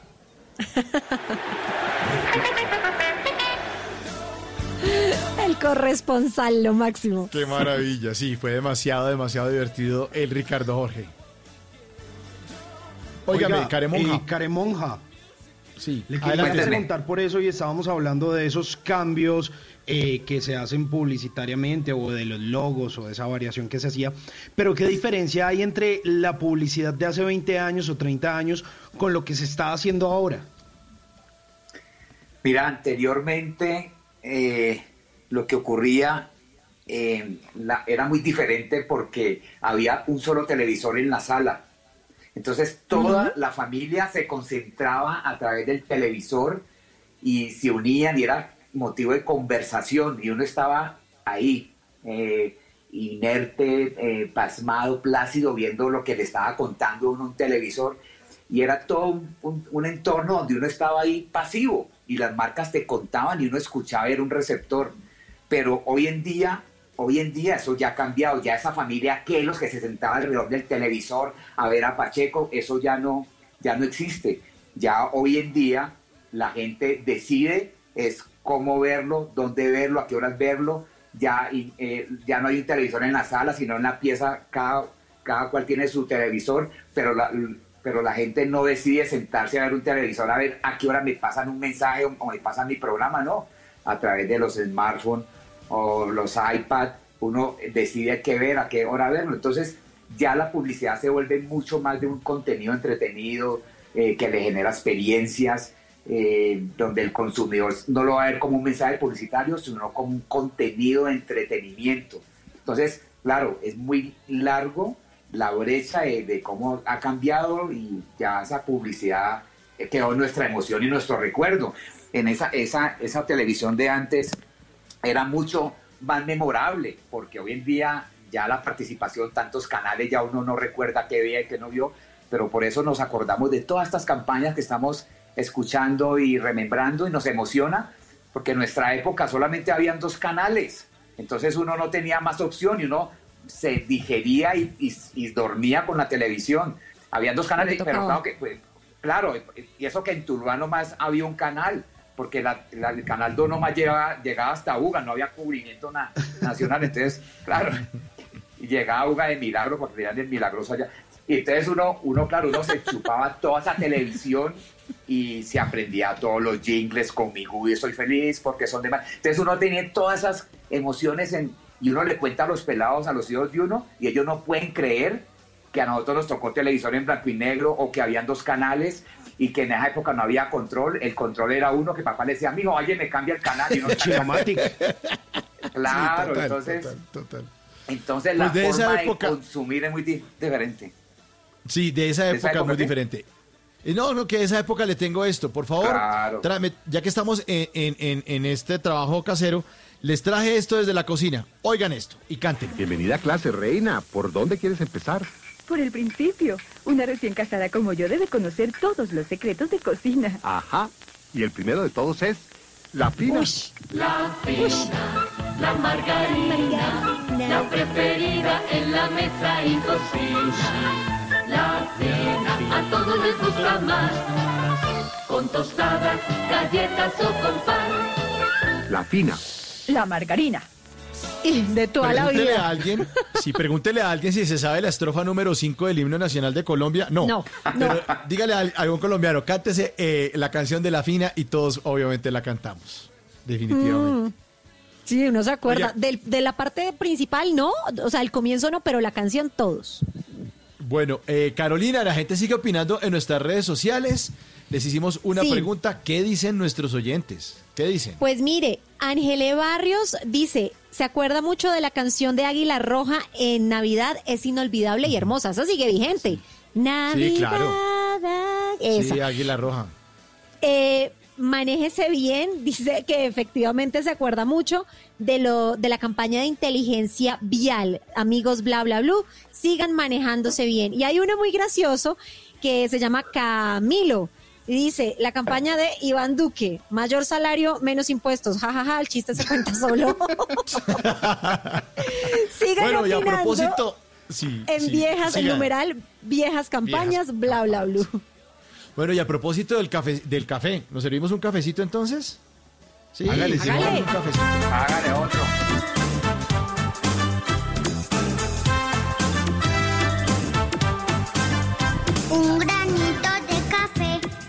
Espejo se miró.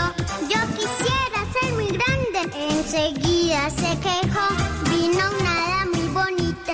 Como premio lo convirtió en café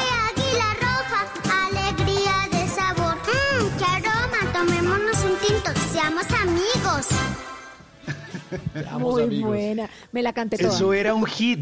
Nosotros en el colegio le teníamos esta versión grosera y toda esa canción. No, no, pero no la vamos a cantar aquí al aire. Por No, obvio no. Bueno, eh, Caremonja, mm, se acabó con Avi, Blockbuster, Sam, Almacenes Ley, Chitos, Gran Ahorrar. ¿Cuáles marcas o productos seguramente no van a existir en el futuro? Mira, esto, hay un tema, lo que pasa es que todo lo que está ocurriendo hace que unas marcas reemplacen a otras. Por ejemplo, mira, yo, yo pensaría que en el futuro eh, Spotify está, está fundiendo las discográficas. Netflix está, pagando, está pagando a las salas de cine. Booking tiene en jaque a las agencias de turismo. Airbnb está dejando sin reserva los hoteles. WhatsApp va a dejar sin tono a la telefonía fija y los celulares.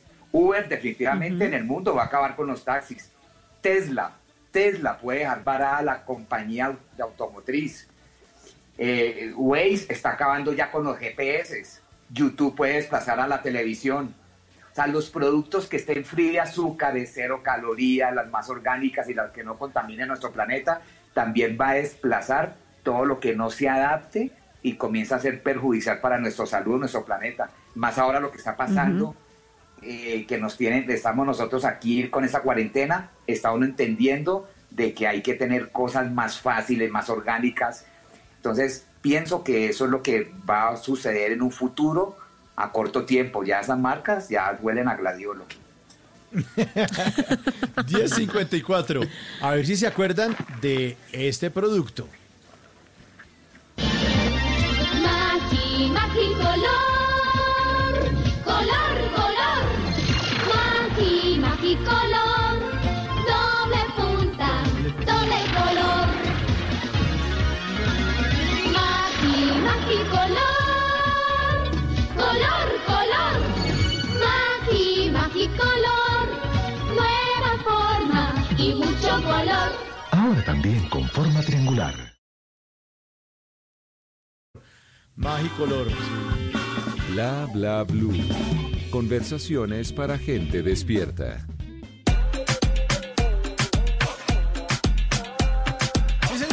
Esto hace parte de la publicidad Watch Out for This, campaña Pepsi Mundial 2014.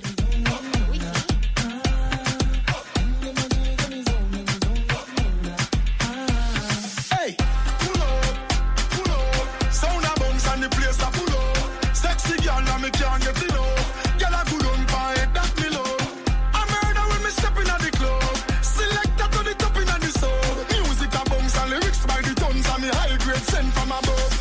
Watch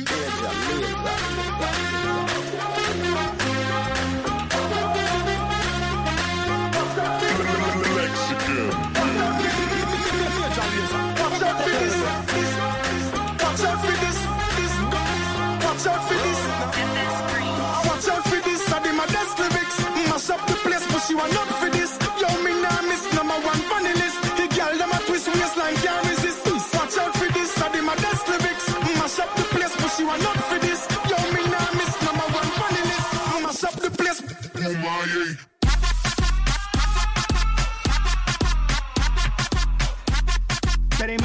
Que nos devuelve al año 2014. Y justamente en ese mundial sí que se movió la publicidad, porque ahí James Rodríguez le hacía dos goles a Uruguay y soñábamos de pronto con ser campeones del mundo. Pero mire, hablando de Brasil, hablando de América Latina, hablando de Argentina, hablando de Colombia, de todos esos países que participaron en ese mundial, eh, ¿cuáles son los países de América Latina que lideran eh, el mundo de la publicidad, que son pioneros en este campo, Caremonja? Mira, eh, yo creo que Colombia es un regente, es un regente en la publicidad. Eh, hay agencias eh, e- como Mullen Lowe o como Gilby, que el año pasado eh, Cannes las dijo que, o sea, las catalogó a Mullen Lowe, la, la agencia más innovadora del planeta. O sea, no, no es ni siquiera de Latinoamérica, fue la, eso fue en el 2018, la agencia más innovadora y digital del planeta. Y Ogilvy, también colombiana, eh, eh, fue la segunda mejor agencia en el planeta. Entonces, las que han liderado en los últimos años y han generado innovación, tendencia y han estado muy presentes en Cannes son nuestras agencias de Colombia. eh, y ya anteriormente, hace años, nosotros mirábamos qué era lo que pasaba en Brasil, en Argentina, en Estados Unidos, pero ya nosotros somos un punto de comparación. Pues en ese Mundial del 2014, eh, les cuento que se repartieron 104 millones de condones en Brasil. ¿Saben por qué? Porque sin condón, ni pío. Eh, señor, ¿tiene chicles? Sí. ¿Tiene ventas? Sí. ¿Chocolatina tiene? Sí. ¿Crema para manos? Sí, tengo crema para manos. ¿Curitas tiene? Sí, tengo curitas. ¿Qué marca? Varias marcas. ¿Y tiene vueltas? No. Ah, bueno. Ah, esto es para machos. ¿Tiene condones? ¿Cuántos? El condón es un medio eficaz para prevenir el SIDA y las enfermedades de transmisión sexual. Yo te lo dije. ¿A qué vinimos? Sin preservativos ni pío. Ni pío, sí. Muy bueno. Y en las droguerías también se conseguía este producto. Óiganlo. ¿Sufre usted de lumbago, calambres o dolores similares? señor. ¿Presenta usted algunas lesiones deportivas? Sí, señor. ¿Padece tortícolis, torceduras? Sí, señor. ¿Dolor de espalda, dolores musculares? Sí, señor. Prótese Dolorán. Dolorán se frota y el dolor se alivia. El dolor le tiene miedo a Dolorán. Eso todavía lo pasan por televisión y pasan. todo, sí. Sí, nos sigue doliendo, nos sigue doliendo. Oiga, Caremonja, entonces, eh, ¿qué hacer para que una marca perdure en el tiempo? Para que no desaparezca. Mira, definitivamente hay que estar siempre, es como yo les decía ahora, es estar innovando, estar comenzando a adaptarse a lo que hacen, a lo que necesita la gente para que no puedan morir.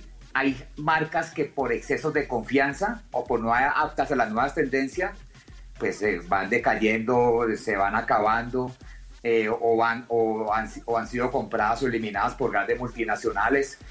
Mira, por ejemplo, por allá, ¿qué pasó? Recordemos una marca que estaba muy presente en nuestra familia, en nuestras vacaciones, en todo, que era la marca Kodak. Mire, Claro. Kodak Claro. Era, era una marca que por allá en los años 80 vendía eh, el 90% de las cámaras eran Kodak y el Ujú. 85% de las películas de los rollos los vendía Kodak. Ujú. Y era Claro. y Kodak tenía, claro, tenía su producto estrella eran las, las películas que ellos vendían porque no solamente las vendían para sus cámaras, sino para otras cámaras. Resulta que Kodak, por no adaptarse al mundo digital, llegan los años 90 al mundo digital, ellos no quisieron reinventarse, hacer sus cámaras digitales para no perder la película. O sea, y su producto estrella los hizo llevar a la quiebra. Por no renovarse, ahí es donde Kodak, Kodak ya, eh, mejor dicho, se reveló como quien dice y es una compañía que quiebra y ya la tenemos en nuestro corazón.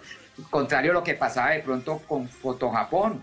Aunque Foto Japón en algún momento ya lo, lo, lo menos que vendía era retratos, o sea, la gente ya no se tomaba fotos, sino que iba a comprar cosas en Foto Japón porque Sí, vainas. su, su producto. Claro, yo me acuerdo cuando yo iba a Foto Japón a tomarme la foto, ¿te acuerdas que uno Claro. llegaba y le, pon- le tomaban la foto a uno plac, y salía una, un- una, una hoja con las cuatro Ajá. caras de uno? Y yo, Sí. entonces, como estaba húmedo, sacaban un secador y le volvían secador. Y yo decía, ole, yo decía, pero ¿cómo, así? Aquí primero le toman la foto y después lo peinan. Sí, total, total. 11 de la noche, un minuto. Bueno, Caremonja, le queremos agradecer muchísimo haber participado en esta hora, eh, bla, bla, blue, con esas viejas campañas.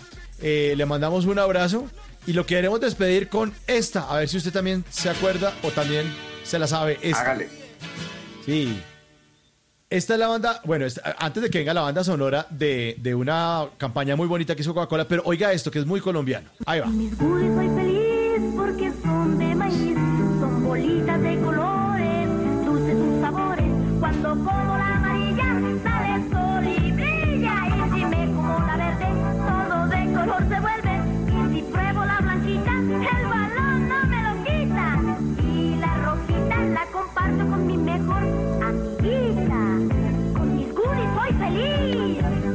De Jack Snack, sabor y frescura para confiar. Pues fuimos muy felices con los goodies en esa época ochentera, productos desaparecidos. Y esta sí es la banda sonora de la campaña Coca-Cola. Volvámonos locos, volvámonos locos para ayudar a la gente, que es algo que deberíamos aplicar en esta época de cuarentena nacional obligatoria y este cambio que está viviendo el mundo. Eh, Caremoja, muchas gracias por haber aceptado la invitación en Bla Bla Blue, por, su, por sus consejos, su experticia y todo lo que nos contó acerca de las marcas. Un abrazo. Muchas gracias a todos, muchas gracias a toda la sintonía, a la gente que estuvo por redes conectado. Y, y recuerden, muchachos, que hay que generarle ideas con magia a las marcas. Porque cuando una marca tiene magia, no necesita trucos para vender. Muy bien. So send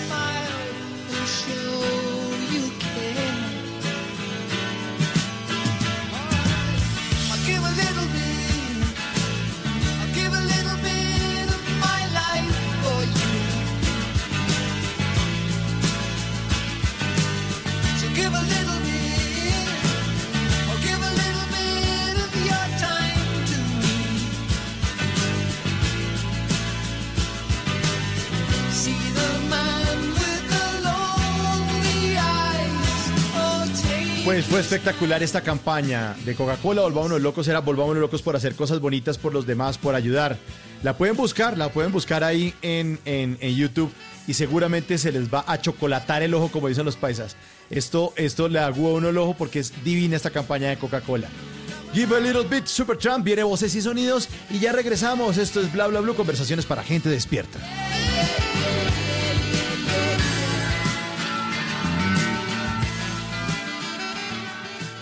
¿Qué se requiere para una buena conversación? Un buen tema, un buen ambiente, buenos interlocutores, preguntarles a los que saben y dejar que todos expresen su opinión. Cada noche encontraremos los ingredientes necesarios para las mejores conversaciones en Bla Bla Blue. Conversaciones para gente despierta. De lunes a jueves desde las 9 de la noche por Blue Radio y bluradio.com. La nueva alternativa. Voces y sonidos de Colombia y el mundo en Blue Radio y bluradio.com. Porque la verdad es de todos. Son las 11 de la noche, 5 minutos. Soy Javier Segura y esta es una actualización de las noticias más importantes de Colombia y el mundo en Blue Radio. En Blue Radio estamos tramitando sus denuncias, quejas y preguntas en medio de la cuarentena nacional. Hoy recibimos una denuncia relacionada con la apertura de las tiendas de telefonía móvil en Bogotá y Medellín durante el aislamiento preventivo. Al parecer, la gente aprovecha la cuarentena para salir y comprar celulares, elementos que no son de primera necesidad. Isabela Gómez.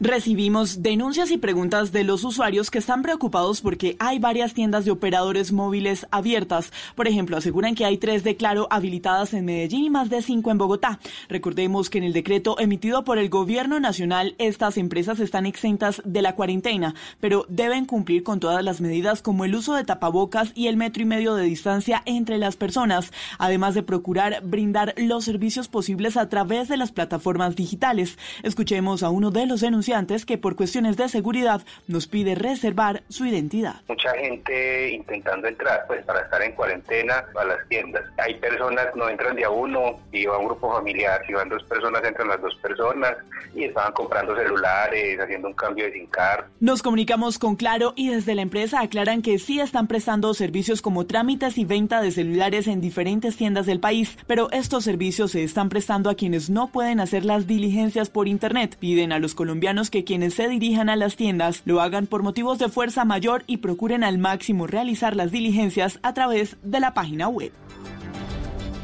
11 de la noche, 7 minutos, los apoyos, los que pueden crear las alcaldías y gobernaciones para los artistas, uno de los sectores más afectados con la cancelación de los conciertos, los rodajes y los eventos culturales. Marcela Peña. El silencio de salas de cine, tarimas de conciertos y escenarios de rodaje es otra de las consecuencias de la expansión del coronavirus. Esta situación tiene a actores, músicos, sonidistas y otros actores de la industria en un serio problema de subsistencia. Sin embargo, parece haber una esperanza para ellos, porque el gobierno nacional autorizará a las alcaldías y gobernaciones para que usen el impuesto a los espectáculos públicos, es decir, el que usted paga con la boletería, para apoyar al sector en actividades como la creación, la formación virtual o la producción. El plazo para pagar este tipo de incentivos va hasta el próximo 30 de septiembre del año 2021 y las secretarías de cultura pueden crear mecanismos ágiles de selección de los beneficiarios. Estos mecanismos deben seleccionar a los beneficiados antes de un mes. Gracias Marcela y en Medellín a pesar de que los carros están inmovilizados por la cuarentena, los picos de contaminación del aire siguen siendo alarmantes. Susana, para eso tienen información. La calidad del aire en Medellín y el Valle de Aburrá no dan tregua. Hoy 13 de las 22 estaciones de monitoreo registran un aire dañino para la salud, es decir, que están en rojo, incluso aquellas estaciones de monitoreo de tránsito, a pesar de que la circulación de vehículos es limitada por el aislamiento obligatorio. Las demás estaciones se encuentran en naranja. Las autoridades sostienen que los picos de contaminación son el efecto de los incendios que se registran al sur del país y en Venezuela y piden al gobierno nacional prestar atención a estos incendios. 11 de la noche y 8 minutos. En las últimas horas, el municipio de Páez fue epicentro de otro hostigamiento por parte de disidentes de las FARC. La reacción de la Guardia Indígena evitó una afectación en este municipio del oriente del Cauca. Julián Caballero. Desde la planada de Virama, un sector cercano a la cabecera de Páez Belalcázar, municipio ubicado al oriente del Cauca, disidentes de las FARC hostigaron una unidad policial que opera en este territorio. La rápida reacción de la Guardia Indígena que realiza controles permanentes logró evitar confrontaciones mayores producto del hostigamiento. Flores Mirogui, la Guardia Indígena, rechazó estos hechos violentos en tiempos de aislamiento total por el coronavirus. Pues la situación que estamos con este problema del coronavirus y ahora nos vienen a meter ellos pues como guardias, como defensores del territorio y de la vida, le decimos a esos compañeros que no hagan esto, que de aquí no nos vamos a mover como guardia, sabe que es nuestro territorio y de aquí no nos movemos. Con el hostigamiento de Páez Belalcázar son cinco municipios atacados por disidentes de las FARC. Hoy cuando ese grupo armado ilegal conmemora la muerte de su máximo líder, Manuel Marulanda Vélez, alias Tiro Fijo. Noticias contra reloj en Blue Radio. Y cuando son las 11 de la noche y 10 minutos en desarrollo, Estados Unidos ya es el centro mundial de la pandemia del COVID-19. El virus se ceba en ese país que superó el número de contagios de China este jueves con más de 83 mil casos confirmados. La cifra, el dólar cayó 90 pesos y quedó por debajo de los 4 mil pesos por primera vez desde el 12 de marzo. El TRM se cotizará para este viernes en 3.982 pesos. Y seguimos atentos porque el Instituto Nacional de Salud monitorea a 2.000 personas que tuvieron contacto con contagiados del COVID-19 en Colombia. Más de 8.000 personas en el país han dado negativo a la prueba. La ampliación de estas y otras noticias se encuentra en la simpluradio.com. Los invitamos a que sigan sintonía con Bla Bla Blue. Conversaciones para gente despierta y en cuarentena.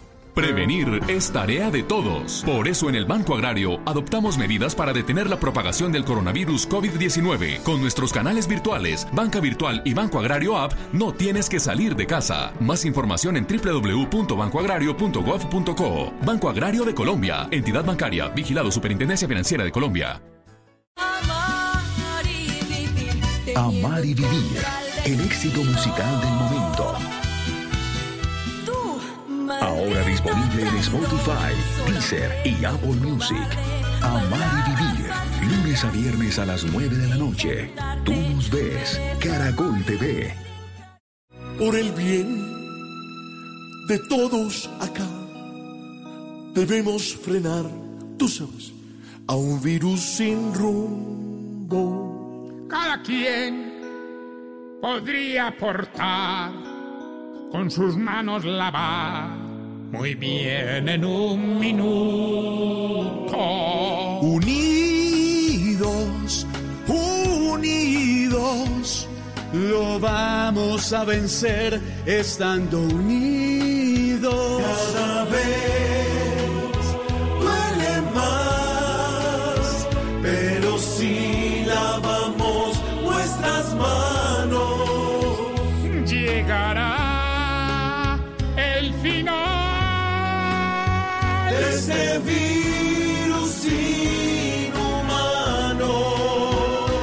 Un mensaje de corazón y de solidaridad para todos los colombianos en este momento que vive el mundo. Numeral está en tus manos. Estás escuchando Blue Radio, un país lleno de positivismo, un país que dice siempre se puede. Trae tus deudas de otros bancos y solicita ya tu compra de cartera del Banco Popular para tus tarjetas de crédito, con una tasa del 0.76% o del 0.80% mes vencido, del 1 de febrero al 31 de marzo.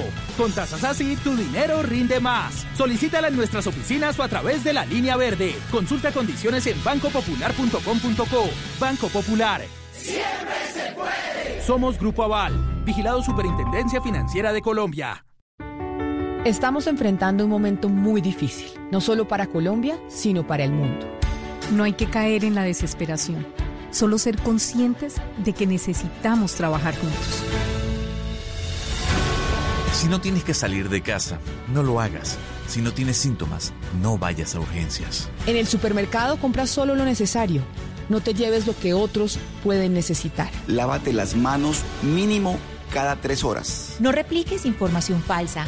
No creas en cadenas de WhatsApp. Para eso estamos acá, para informarte. Al coronavirus lo derrotaremos si todos nos sacrificamos por el otro.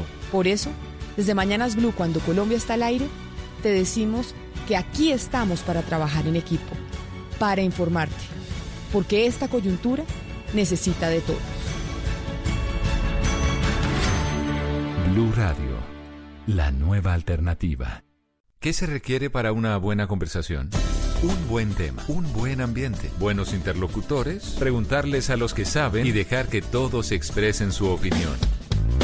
Cada noche encontraremos los ingredientes necesarios para las mejores conversaciones en Bla Bla Blue. Conversaciones para gente despierta. De lunes a jueves desde las 9 de la noche por Blue Radio y bluradio.com.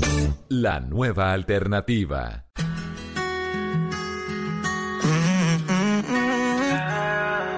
tu nombre. Ah. Tu nombre a mí me desvela la noche y tú ni te enteras. Y si supiera yo cómo explicártelo, sé que me hace falta mucho para Romeo. No tengo ni un peso y puede que sea feo, pero cuando te veo, eres lo único que quiero. Mike Bahía. Si algún día me atrevo a hablarte, que no sepa nadie,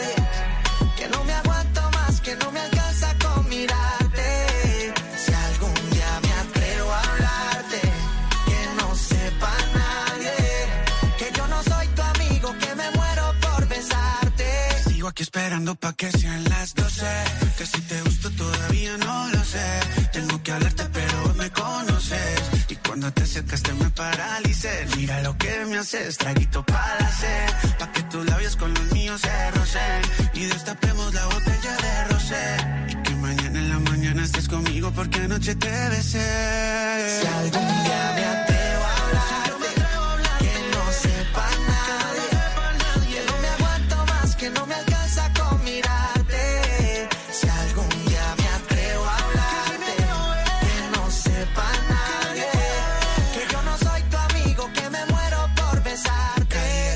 el dandía. Tengo hacer una pregunta aquí en el corazón. Solo tú tienes la respuesta y tienes la razón. Hablando para 11 de la noche, 16 minutos. Seguimos en Bla Bla Blue, conversaciones para gente despierta. Y esta canción también es como medio nueva, ¿no, Simón? Reciente. Sí, es de esas nuevas canciones que nos vamos encontrando en el mercado musical colombiano. Se llama Tu Nombre, la hace Cali y el Dandy, acompañados de Mike Bahía. Eso es puro talento del Valle del Cauca, Cali y el Dandy, que los conocimos de hace rato, eh, pero que inicialmente triunfaron en España con un éxito tremendo de Alejandro Rengifo, de Mauricio Rengifo, quienes han trabajado en producciones importantísimas como Despacito.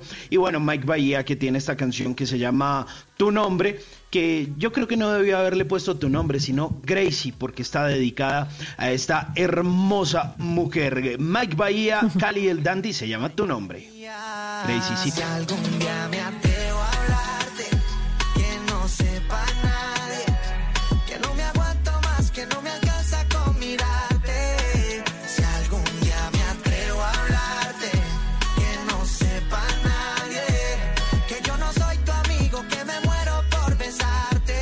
aquí esperando pa' que sean las 12. Que si te gusto todavía. Señor, yo también sigo esperando la llamada de todos ustedes en el 316-692-5274, la línea de Bla Bla Blue, porque nos estamos conectando. Estamos todos desde las casas originando este programa 100% desde nuestros hogares, pero estamos también en los hogares de todos ustedes, acompañándolos con buena música, con buenos temas y con lo que va a ocurrir en esta tercera hora de Bla Bla Blue. Choque esos cinco con Carolina Pineda, porque tenemos también buenas acciones. Te hace cosas buenas. No todas, Sí. no son malas noticias, sí. La llamadita de nuestros oyentes, le repito la línea 316-692-5274. Ya tenemos por ahí la gente que está participando en este querido diario, los que hacen, llevan su día normal y después quieren contarlo aquí en Bla Bla Blue y contarlo a los demás oyentes. Bueno, querido diario, hoy hice esto y esto y esto y esto y mañana Hoy pienso hice hacer esto. frijoles y- con arroz. Por ejemplo, por ejemplo, pueden contarlo en el querido diario. Como en el 316-692-5274. Mandan una nota de voz por ahí de un minuto si quieren. Si quieren dar el nombre, participen, porque aquí hablamos todos y hablamos de todo. Más adelante también, unos tipsitos para desinfectar la ropa en la casa. Es bien Uy, importante, genial. es bien importante, porque una veces tiene que salir y tiene que volver a entrar. No puede entrar tampoco el virus desde la calle. Eh, vamos Ujú. a tener antes de que se acabe el día eh, los consejitos para que usted no lo dejen en visto con don Simón Hernández y sobre todo buena música, buena compañía. Esto es Bla Bla Blue. Mira lo que me haces, traguito para sed, pa' que tus labios con los míos se rocen y destapemos la botella de rosé. Y que mañana en la mañana estés conmigo porque anoche te besé. Si algún día me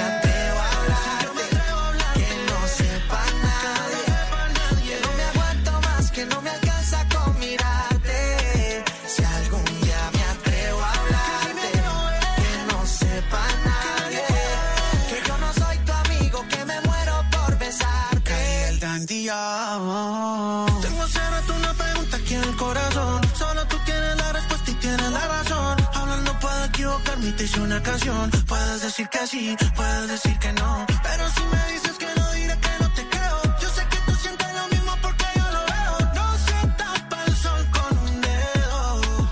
Me quieres porque yo te quiero. No todas las noticias son malas. En Bla Bla Blue, choque esos cinco. Las cinco mejores noticias que nos demuestran que también hay razones para estar felices.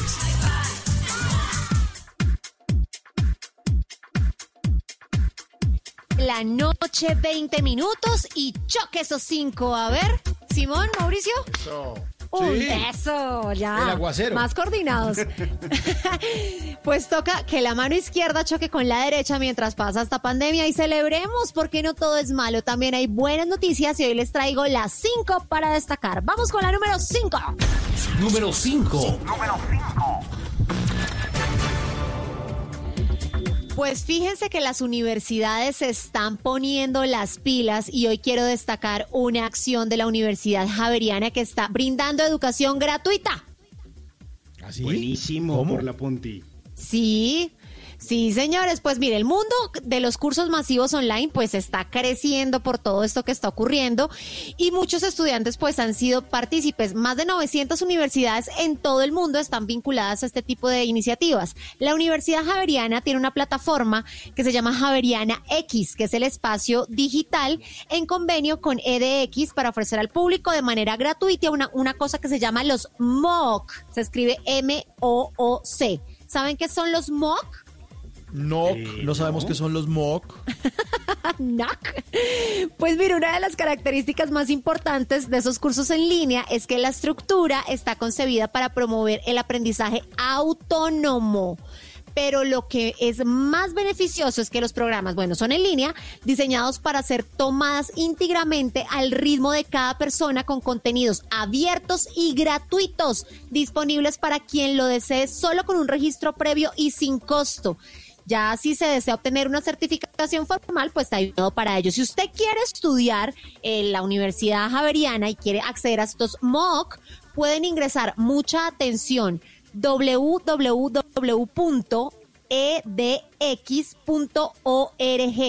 Ahí siguen el lineamiento, se puede meter si quieren ahí con el slash eh, School Javeriana X. Ahí lo va buscando www.edx.org.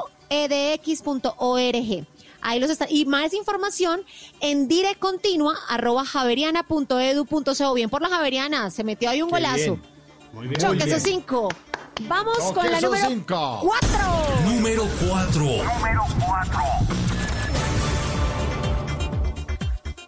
Mire, pues el Estado ha tenido que reaccionar eh, no solo en cuestiones económicas, sociales, eh, sino también en cuestiones culturales. Y resulta que el Ministerio de Cultura va a dar más de 120 mil millones de pesos para enfrentar los efectos del COVID-19 en el sector cultura. Así que todos esos artistas pueden estar tranquilos pues porque va a tener una serie de ayudas. Vea, más de 80 mil millones destinados para la seguridad social de artistas y gestores culturales, sobre todo de adultos mayores.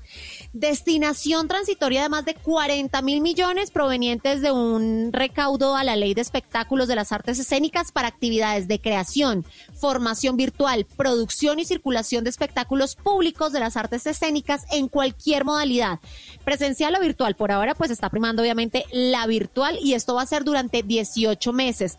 Se amplían los plazos para la declaración y el pago de contribución para fiscal de espectáculos públicos de artes escénicas. Mejor dicho, hay muchos estímulos, pueden ingresar a www.mincultura.gov.co. Vamos con la número 3. Número 3. Mire, tanto que criticamos en este país y resulta que la Organización Mundial de la Salud, pues que ha advertido que la pandemia se está acelerando por este, por las tomas de medidas drásticas, pues resulta que Colombia es uno de los países más rápidos en contener el COVID-19, así como lo oyen. O sea, que decían, ay, es que no estamos haciendo nada, no sé qué. Pues mire, transcurrieron 67 días desde el primer informe de COVID-19 para llegar a 100 mil casos. 11 días para los 200 mil y solo 4 días para superar los 300 mil. Por eso, aquí vemos los días que se han demorado en los países para aplicar esa mitigación. Les voy a poner un ejemplo.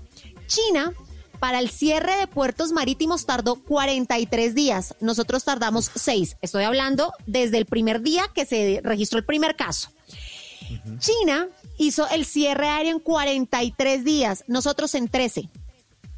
Buenísimo. El fue bien, cierre nos de las instituciones, sí, súper bien. El cierre de las instituciones educativas en China, por ejemplo, 59 días, en Italia 32, en España 43, nosotros en 9 días. Bueno, El inicio, muy bien, el inicio de la cuarentena voluntaria en China 59 días, eh, en España, por ejemplo, nunca se hizo cuarentena voluntaria, nosotros lo hicimos en 5 y para la implementación de cuarentena obligatoria, en China lo hicieron en 60 días y nosotros en 14, así que muy bien porque hemos actuado muy rápido, Entonces, está muy bien. Vamos con la número Muy 2. bien. Número 2. Dos, dos, dos. Yo no sé si ustedes en redes sociales se han dado cuenta que hay gente que está diciendo que sí están llegando aviones al aeropuerto El Dorado y ponen foticos porque hay unas aplicaciones que dicen que sí, que como así que están trayendo gente. Bueno, eso se, se ha formado un revuelo. Pues resulta que sí han llegado, pero son aviones humanitarios. Israel y Suiza envió aviones a Bogotá para sacar a sus ciudadanos. No sé si han visto las noticias, hay ciudadanos varados de otras nacionalidades en el aeropuerto El Dorado. Sí, señor, pues el aeropuerto está ejecutando protocolos de bioseguridad eh, y operación para permitir la salida de varios ciudadanos extranjeros de diversas nacionalidades. Entonces los que se pusieron las pilas fueron Israel y Suiza, pero resulta que otros gobiernos están poniendo las pilas. Mire, Argentina, Chile, Perú están haciendo gestiones similares a las que ya hicieron Suiza e Israel y pues lo importante es que puedan salir los extranjeros, pero los colombianos, hay colombianos varados afuera y pues el Ministerio de Relaciones Exteriores está buscando poder confirmar la posibilidad de vuelos de retorno cuando estos se concreten, pero muy bien porque pues los extranjeros ya están pudiendo salir del aeropuerto, así que Y un claro, muy buen punto. También, sí, también los aviones de carga están autorizados desde un principio porque obviamente tienen las medidas de seguridad y además porque tenemos que exportar ciertos alimentos y traer otras cosas importantísimas a Colombia. Entonces los de carga también están autorizados, por eso uno muchas veces ve aviones pasando. Yo ayer incluso vi al Hércules, el avión este de la FAC, el gigantesco lo vi yo. Ah, a ver, Sí. alguna cosa estarán llevando a algún lugar del país. Entonces, es que a la hora de hablar mal y de criticar, ahí estamos Ah. listos. Pero bueno. Los averiguar primeros. primero. Y vamos con la número uno. Número 1. Mire, esta iniciativa se me hizo un hit. Es para los bogotanos. Lanzaron una plataforma llamada Bogotá Solidaria en Casa. Y tiene un aviso grande en la página web. En Bogotá nos cuidamos entre todos. Y dice, 500 mil familias en Bogotá en condición de pobreza y vulnerabilidad nos necesitan. Cada una de esas familias necesita un ingreso básico de 425 mil para su sustento durante la cuarentena. Por eso la alcaldía dispuso recursos para garantizarles ese sustento a 350 mil familias en pobreza, pero con el aporte de los bogotanos vamos a lograr llegar a otras 150 mil familias vulnerables. Entonces, para hacer el aporte, tienen que entrar a Bogotá Solidaria en casa y hacer una donación. Ahí dice donar. Las donaciones se van a canalizar a través del Fondo Distrital de Gestión de Riesgo. También hay una cuenta en Bancolombia. Si quieren apuntar la cuenta corriente 031 095 42 590. Y en Da Vivienda, la cuenta de ahorros 0064007231 82. Así que si quieren, pueden donar y para más información pueden ingresar, pueden enviar un correo a Bogotá Ayuda guion al piso COVID-19 arroba shdgov.gov.co. ¿Y quieren ñapa? ¿Quieren ñapa? A ver, ñapa, ñapa, ñapa. Bótela, bótela. Es que, es que yo ayer me, co- me comprometí a mirar las cifras al revés y a mantenerlos informados sobre los casos recuperados, porque no todos son muertes, ni los, los que están ya con positivo, no. Los recuperados en el mundo a esta hora son 123.380 personas alrededor del mundo y de esas 8 son colombianas, así que vamos a seguir trabajando pues para que este COVID-19 desaparezca. Aquí están las cinco mejores noticias del día. Choque esos cinco, porque no todo es malo en esta vida. muy bien.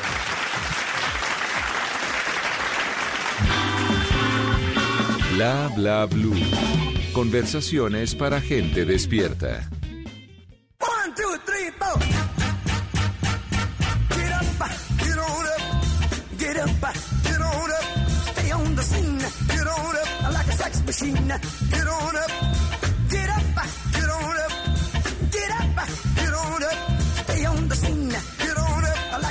machine. Get on up, get up, get on up.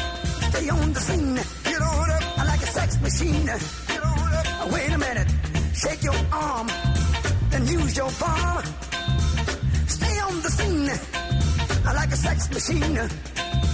You got to have the feeling. Sure you're born. 11 de la noche, Get it 30 together. minutos. Estamos en Bla Bla Blue, conversaciones para gente despierta. Y esa canción Get Up, Get Up de James Brown, que también hizo parte de una campaña. Hace un ratico estábamos hablando con Caremonja acerca de las campañas, campañas extintas. Sí, la campaña de Renault Clio, Clio, Renault Clio, que pasaba el carro Uy. y entonces el tipo decía, Get Up, pan, Get Up, Get Up, pan". Y era porque había un tipo manejando el carro que siempre pasaba a toda velocidad y sonaba la canción, entonces solamente entendía ese pedazo del Get up, pan". y pasaba el carro todo el- Get up, pan". Estaban vendiendo la velocidad del Renault Clio. Muy, muy buena campaña. Y a propósito de eso, nuestros oyentes siguen participando, siguen participando en las redes sociales porque les encantó el programa de las viejas campañas. Oiga, sí, mire, nos dice por acá Ad hoc Tryan. Nos dice con el numeral viejas campañas bla bla bla. Memorables los jingles de Jaime Valencia y el de Ana y Jaime, el de Cudis, el de Quindío Corazón Mío. Eh, Uy, buenísimo, dice- ese era bueno. Ese era muy chévere, ¿no? Mm, Oiga, también sí. le estaba diciendo por acá eh, a usted, Mauricio, estaban diciendo que, que fuera serio, hermano, que respete. Que ¿Cómo es ¿Por eso qué? de que usted se pone a antojar a la gente con lo de la perrada de, la, de Edgar y uno guardado? No es justo, no es justo, ¿no? Mire, también en Twitter con el numeral Viejas Campañas Bla Bla Bla, Julio César Galeón dice, el comercial de muebles Pisano, los hermanos Gorgojo, ¿se acuerdan de eso? Ay, los hermanos Gorgojo, muebles- buenísimos. Sí, Sí, sí, unos sí. muebles mexicanos. Y Luis Fe dice, como siempre aquí escuchándolos, creo que sería bueno recordar un programa de Gloria Valencia de Castaño que tenía un disco de Ponquerramo. Claro, ¿Ese cuál feliz fue? cumpleaños, amiguitos. Les desea Ah, Ponque te Ramo. desea Ponque Eso es de- Ramo, sí, claro. eso, eso- eso alcanza a tocó, eso alcanza a tocar a los años 70. Feliz cumpleaños, Ujú. amiguitos. Les desea Ponque Ramo. Sí, era Gloria Valencia de Castaño y el Ponque Ramo, que era el, el ponque con, que, con el que celebrábamos los cumpleaños en esos años 70. Bueno, pero hay llamada. A llamada 316-692-5274. Por favor, Simón, sírvase contestar la línea Pero telefónica. por favor, claro que sí. Pero por A favor. ver, em, 316 eh, 692 5274. El Gordon Blue. Aló, muy buena noche. Estamos para atenderle a esta hora, a las 11.32 minutos. Conteste, hombre, Yo aquí, que están llamando. ¿quién allá? Aquí, buenas noches, Lucero Duque. Lucero, Lucerito. Lucerito, ¿qué más que ha habido? No, pues yo los felicito, ustedes tan lindos que le, arre- le, le alegran a uno la noche y pues yo soy feliz escuchándolos y la verdad los felicito a todos. Gracias. Es que el que es A bonito todos, es bonito. A todos los que hacen este Ay, programa me, entretienen bastante y me, me hacen las noches menos largas. Ay, qué bueno, Lucero. ¿Y, Y por qué las noches a veces son un poquito largas? ¿A qué se dedica? Ah, yo soy, eh, en estos momentos pues yo trabajo la chatarra. Ah, ok. Desbarato aparatos. Ay, estoy loca por una grabadora que esa niña da. Ay, Dios mío, yo necesito una.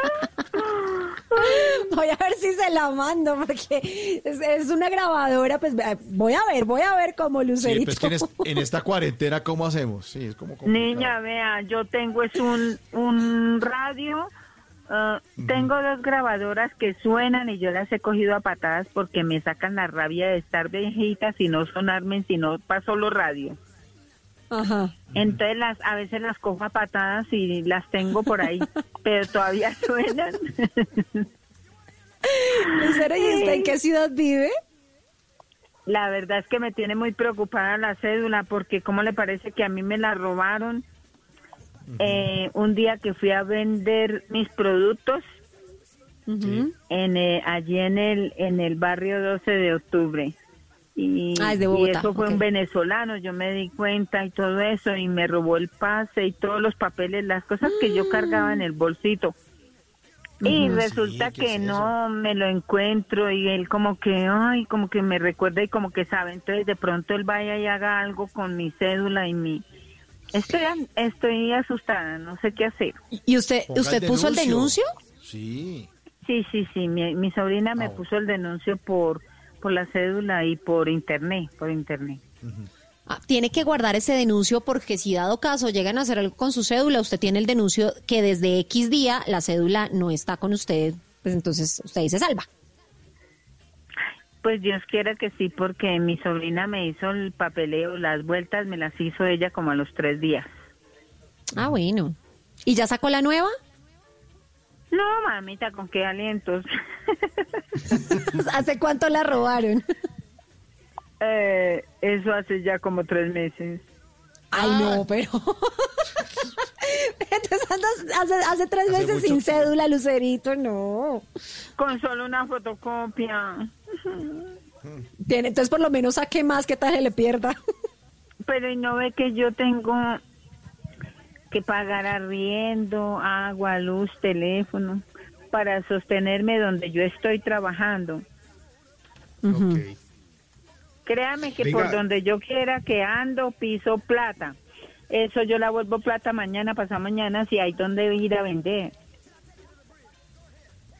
Sí. Ok. Oiga, venga, Lucero, ¿y, y hace cuánto se dedica a todo este tema de la chatarrería, a estar pendiente de, de esa labor? Dos años, voy para tres. Ok, ¿y, y cómo inició en esto? ¿Cómo, cómo, cómo fue ese inicio? ¿Qué? ¿Cómo, cómo, cómo la vida la llevó a este oficio? Mi cuento es muy largo, la verdad, muy largo. la Échelo, historia es larguísima, larguísima, pero pero entonces no sé si si tenemos tiempo o qué, porque pues el tiempo Pues haga un acaba a las resumen. 12. Sí. Dime. El, El programa se acaba a las 12, o sea, usted verá. Por mí no hay problema, yo les cuento todo si quieren, pero me van preguntando. Hágale. Tan chistoso. ¿Y qué más quiere que les cuente? No, pues ¿cómo, cómo fue que empezó en este oficio de la chatarrería. Ah, no, es que yo fui estilista profesional allí en el 11 de noviembre. Y, y duré 30 años con la peluquería y yo era muy importante. Ajá. ¿Y qué pasó? Entonces, de esas cosas de que todo se acaba en la vida, se acabó lo que tenía. Y bueno, ¿y- ¿y Claro, quién la sí, llevó a e- la épocas de chatarrería? y vacas flacas. Yo tengo un hermano que él es chatarrero hace como 35, 40 años. De que se pega, se pegan las vainas. Él estaba aquí en Kennedy y yo le conseguía en el, do- en el 11 de noviembre, donde yo vivía, le conseguía muchas cosas con mis amistades y con mucha gente. Yo me fui llenando por guardarle a él y él cuando se le daba la gana me despreciaba y me, me dejaba todo tirado y me tocaba ponerme a mí a trabajar. Mientras yo iba trabajando en la peluquería, le iba haciendo a la chatarrería y me volví más chatarrera que peluquera. Porque ya se acabó también los clientes. y, y, y los de ahora que sacaron barberías, pues ya uno quedó atrás, como uno ya es viejito. Ah, no, pero eso no pasa nada. Eso también los viejitos tienen su clientela. Ah, no, eso sí es verdad, pero entonces no, yo vi la cosa muy cruel, la, la situación como poniéndose muy grave, entonces dije, me voy a arreglar bien bonita y me voy para una peluquería a pedir trabajo. Y eso yo llegaba bien encopetada y bien como me sé arreglar yo y de todo, entonces la gente cogía envidia conmigo. Entonces no me dejaron trabajar en varios salones aquí en el barrio Gaitán, donde estoy. Entonces me volví recicladora y que hijo de madre, ahí tengo mi carrito. Ah, qué bueno, qué bueno, qué bueno. Mire, le, le queremos dedicar una canción para despedirla, ya que se dedica a la chatarra. Es una canción que se llama El excavador de oro, el Gold Digger, y le agradecemos muchísimo ese Uy. comunicado con nosotros. Y aquí está el Gold Digger para todos los que excavan y viven del metal. friend indeed. oh, she's a gold digger. Way over town that digs on me. Uh. Now I ain't saying she a gold digger, but she ain't messing with no broke niggas. Now I ain't saying she a gold digger, but she ain't messing with no broke niggas.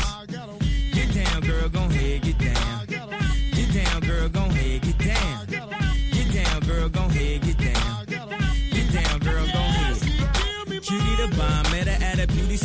with a baby Louis Vuitton under her underarm. She said, I could tell you rock, I could tell by your charm. Far as girls, you got a flock. I could tell by your charm and your arm, but I'm looking for the one. Have you seen her? My psychic told me she have an ass like Serena, Trina, Gina for Lopez, four kids, and I gotta take all they badass to showbiz. Okay, get your kids. Lo que algún día fue noticia, hoy es historia.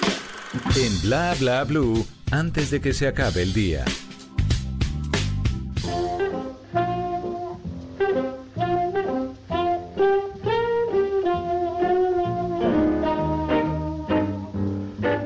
Antes de que se acabe el día, vale la pena recordar que un día como hoy, pero del año 1968, en el Festival Eurovisión, el cantante John Manuel Serrat es sustituido oficialmente por el cantante Maciel.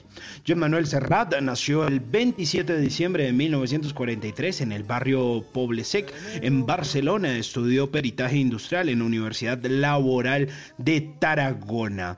Pero sus inicios en el mundo de la música fueron junto a tres compañeros del servicio militar con los que formó un conjunto y se presentó a un programa de radio dirigido por Salvador Escamilla a finales de 1964.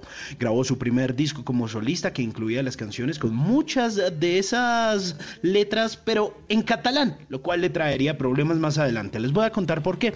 Resulta que en enero de 1968 se anunció que iba a representar a España en el Festival de Eurovisión que en ese año se iba a realizar en Londres, pero renunció a cantar en el festival porque le decían que tenía que cantar en español. Y él dijo, no, yo voy a cantar en catalán. Por eso lo empezaron a señalar de separatista y fue vetado en la televisión española durante mucho tiempo. Durante su carrera ha cantado a poetas como Mario Benedetti, Antonio Machado, Miguel Hernández y ha pasado por géneros como el folclore catalán, la copla española, el tango, el bolero y uno que otro género latinoamericano. En el año de 1971, John Manuel Serrat presentó Mediterráneo, uno de sus álbumes más destacados. Y para el 2007 hizo una gira junto al gran Joaquín Sabina que se llamó Dos pájaros de un tío. Y luego en el año 2012 juntos presentaron la orquesta del Titanic ambos con unas giras y unos discos en vivo y de estudio memorables. Antes de que se acabe el día, vale la pena que se dé una escuchadita por toda la obra de John Manuel Serrat, porque como diría él en alguna de sus canciones, quizá no hoy, pero sí mañana. Mañana puede ser un gran día si usted se lo plantea así. Así es.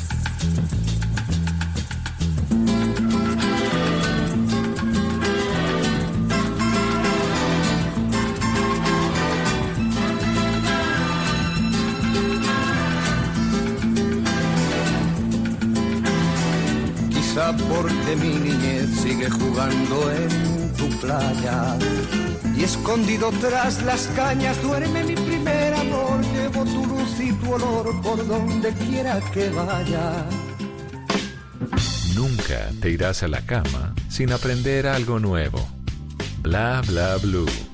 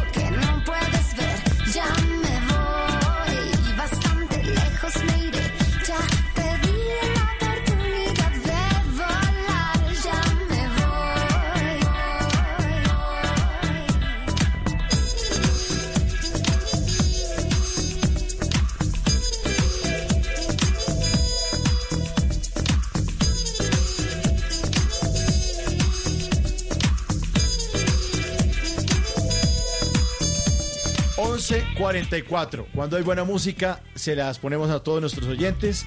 Esto es lo nuevo de Connie Camelo. Esto es lo nuevo de Connie, la gran Connie Camelo. Simón. Sí, esa canción que se llama Más Allá la habíamos reseñado hace un par de días aquí en Bla Bla Blue, la gran Connie Camelo que ha hecho varias exploraciones por esa vida musical, la recordamos hace algunos años con esa agrupación que se llama Naif y decidió volverse a lanzar al ruedo con esto que se llama Más Allá, estrenos en Bla Bla Blue.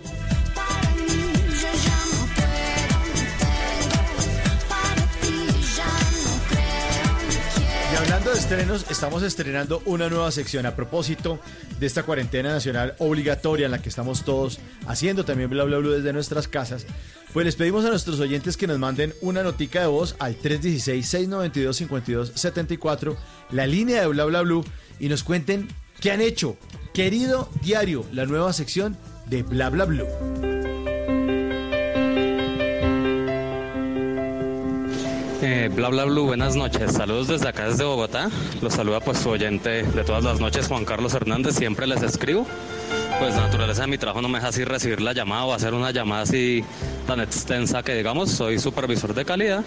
Pues los saludo acá desde mi lugar de trabajo en este momento. Pues estamos en una planta de producción de empaques para alimentos, productos de aseo y pues otro tipo de de insumos que se necesitan así de primera necesidad.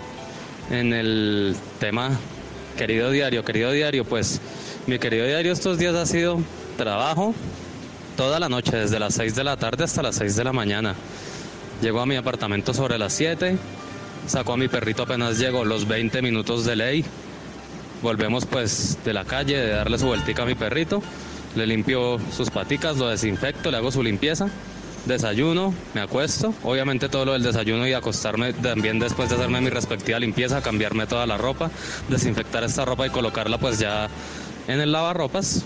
Y posterior a eso pues dormir absolutamente todo el día hasta las 4 de la tarde, pues precisamente porque lo que les comento, estoy trabajando pues toda la noche, desde las 6 de la mañana a las 6 de la tarde, y pues acompañado por Bla Bla Blue desde las 9 hasta las 12, y después pues otra vez seguimos con Voz Populi para escuchar toda la información, y así acompañado por Blue Radio toda la noche y absolutamente todo el día. Un saludo a- especial, el super abrazo y el beso a la Pinedita, y saludo a Simón y a Mauricio, se les quiere y muchas gracias por acompañarnos todas las noches.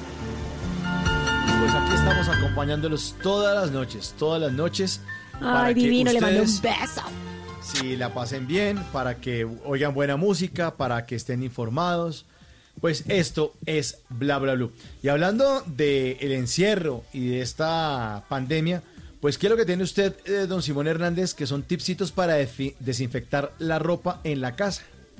Sí, ¿En qué pues yo no sé ustedes cómo estén lavando la ropa, cuánto tienen por ahí de pronto sucio y acumulado, guardado por allá en un cuarto o metido dentro de una bolsa. Pues mire, hay una cosa importantísima que vi hoy en el noticiero, estaba hablando la doctora Fernanda Hernández, y es que uno debería tener lo siguiente, una ropa para estar en casa y lo otro debe ser una ropa para salir. O sea, busque, si usted tiene que salir a hacer mercado, a pasar el perro, alguna cosa por obligación, deje tres mudas, tres mudas específicas para salir de casa. El resto que sea eh, la ropa para estar dentro de la casa. Con eso, pues usted como que separa el virus. Hay otra cosa que es pues, eh, importantísimo eh, tener presente y es que no hay problema al momento de lavar la ropa. Usted puede mezclar la ropa con la que está dentro de la casa, con la que está fuera de la casa, porque finalmente, ¿cómo se acaban los virus? Con el jabón. El jabón es lo máximo para acabar con este coronavirus. Pero entonces, teniendo eso presente, les voy a dar cinco tips para desinfectar su ropa en la casa, pues dada la coyuntura y las recomendaciones sugeridas por diferentes entidades locales. Me encontré esto con la gente de Mr. Jeff y resulta que funciona de la siguiente manera. Primero, Utiliza mucha agua en cada lavado, de ser posible más de la habitual y evitar los lavados con cargas muy grandes para que el agua eh, pues pueda digamos como inundar un poquito más la ropa y tenga como ese campo de acción para la lavada, para que la ropa Ah, tenga espacio para agitarse correctamente. Es decir, si por ejemplo usted tiene una lavadora de 22 libras, pues no la cargue a full, déjela un poquito liviana para que la, el agua pueda hacer un recorrido mucho más fuerte por la ropa y se pueda lavar mejor. Segundo, utilizar más detergente del habitual en cada lavado, usando detergente líquido si puede y de alta resistencia, ya que retiene mejor la suciedad en suspensión y por tanto elimina mejor cualquier resto.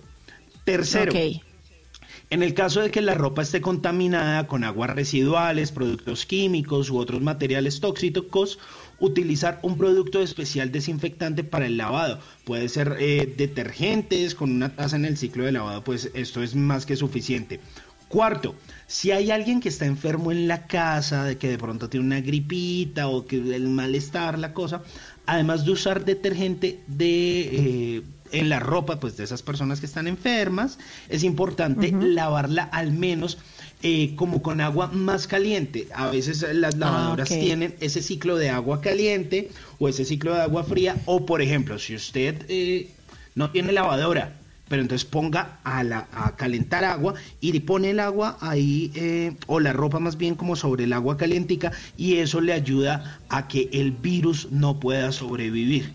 Y quinto, si tiene secadora, el secado a alta temperatura también puede ayudar a desinfectar su ropa, siempre y cuando pues esté limpia y después del lavado. Esta es otra opción. Y pues si no tiene este electrodoméstico, es eh, trate, pues obviamente eso le va a consumir un poquito más de energía, pero trate de pasar una plancha caliente sobre las prendas, porque esto es muy útil, eh, especialmente sobre las prendas de algodón y la ropa de cama, las sábanas, pues para matar el virus. Son recomendaciones que hacen y pues que vale la pena tener en cuenta, pues en estos momentos hay que ser muy rigurosos y tratar de ser como muy extremos con todo porque estamos medio paranoicos, pero todo lo que nos apoye y nos ayude como a evitar o a matar ese coronavirus, pues que sea bienvenido.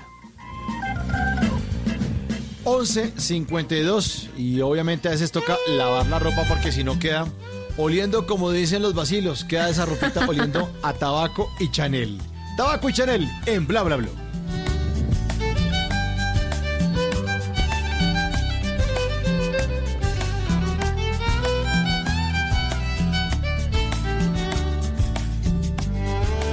Bla bla blue. Conversaciones para gente despierta. Un olor a tabaco y Chanel olor de su piel. Una mezcla de miel y café me recuerda el sabor de sus besos. El color del final de la noche me pregunta dónde fui a parar, dónde estás que esto solo se vive una vez. ¿Dónde fuiste a parar? ¿Dónde estás? Un olor a tabaco y Chanel y una mezcla de miel y café.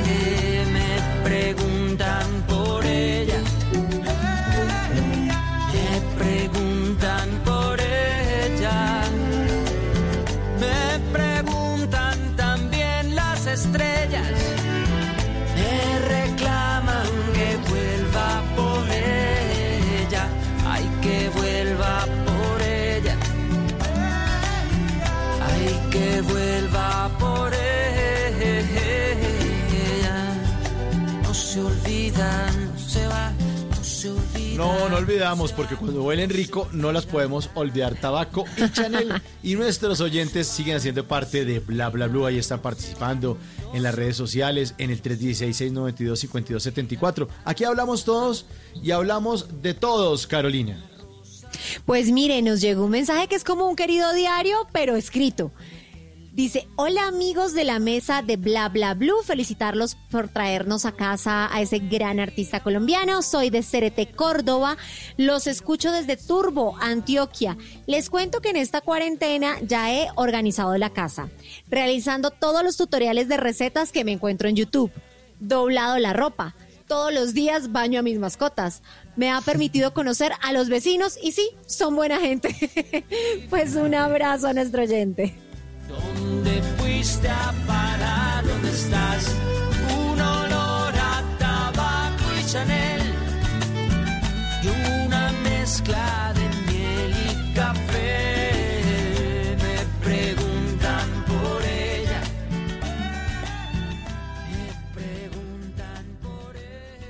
¿Es usted de los que ve con mucha frecuencia el doble chulo azul? O quizás de esos que de príncipe azul no tienen ni el caballo. Mejor tome nota y aprenda a echar el cuento para que no lo dejen en visto. Pero miren quién llegó, miren quién llegó. Me hacía falta, mi pony. Para que vea, llegó el pony con su tapabocas y desinfectante recién bañaditas esas patas. Se ve muy lindo, carajo. Venga, les dan por ese pico. ¡Mua! Eso. Ay, sí. Pues Porque con el pony tapabocas, estamos ¿no? en cuarentena y eh, pues la verdad, la verdad es que no nos habíamos dado cuenta que la vecina del 806 estaba muy linda. Entonces, ¿Ah, pues, pues nosotros pasamos ahí como disimuladamente a sacar la basura y nos encontramos con ella eh, porque tenía la puerta abierta. Y entonces como que el, el- usted sabe que el pony es metido, el pony es muy lambón. Y entonces como que se asomó así por la puerta y llegó y miró y estaban jugando Monopoly, Monopolio. Ah, buenísimo. Tremendo entonces, juego. que no sé qué, y nosotros aquí solos en el apartamento. Entonces resulta que Mailero el Pony llegó y le, eh, pues me dijo como, oiga, pues, pues dígale que si nos invita de pronto a jugar Monopoly. Y nos invitaron a jugar. O sea, yo no lo podía creer y yo dije, bueno, pues de pronto puede que aquí se esté construyendo algo. Ay, Dios bueno. mío, sí, claro, cómo no. Entonces, nada, empezamos a jugar Monopoly. Ustedes saben que ese juego se demora bastante. Y pues yo dije, bueno, pues aquí tengo tiempo ahí como de echarme unos daticos ahí como para que no me deje en visto la, la vecina y la próxima vez que me la encuentre en el ascensor de pronto pues me dé el número del celular o algo así o podamos pasar la cuarentena un poquito más juntos. Entonces le dije, oiga, ¿usted sabía que el juego de Monopolio o Monopoly está inspirado en la ciudad de Atlantic City, en el estado de Nueva Jersey? Resulta que aunque su creador Charles Darrow era originario de Pensilvania, se inspiró en las famosas calles, calles de Atlantic City, llenas de casinos y llenas de juegos de azar, eh, para invertir eh, en la idea de este juego de Monopolio. Así que no, no surge en Las Vegas, surge en la ciudad de las apuestas, pero al norte de los Estados Unidos. De hecho, el cumpleaños oficial de Monopoly es el 19 de marzo de 1935. Porque ese día su creador, Darrow, intentó eh, eh, crear el juego, pero no, resulta que él ya lo había creado. Resulta que hay una gente que son los Parker Brothers que adquirieron los derechos eh, del juego. Entonces el juego se había creado en otra fecha, pero los Parker Brothers ese día le compraron los derechos a Charles Darrow. Entonces dijeron, ese día es el día que se va a celebrar, el día del nacimiento de Monopoly. Ahí quedó. Ahí quedó. Bueno, resulta que la primera edición de este juego fue hecha a mano, con un pedazo como de hule de tablero y las cartas hechas completamente a mano. Este juego contaba con una manufactura muy casera, la cual más adelante pasaría a venderse por un precio de 2 dólares. Es más, durante el primer año, ¿ustedes saben cuántos Monopolis se fabricaban por semana? 35 mil unidades. ¡Ush! cantidad. Pero una era- bestialidad. El negocio socio, diría J Balvin, el machete. Pues resulta que hacia el año 2005, Hasbro invitó a los fanáticos del juego a ayudar a actualizar el tablero en sus respectivos países para reflejar cómo se vería el tablero si se creara hoy en lugar de 1935. Y los Sí. votos dieron el resultado de una versión que se llama Aquí y Ahora y resulta que hay ediciones de este juego en cada país. Pero en en todos, algunos todos, países. todos. Ah. en casi todos los países que participaron en esa convocatoria. Pero póngale cuidado a esto. Existen más de 300 versiones licenciadas alusivas a fechas especiales, a películas y ahora hasta videojuegos como Fortnite o como los juegos de Nintendo de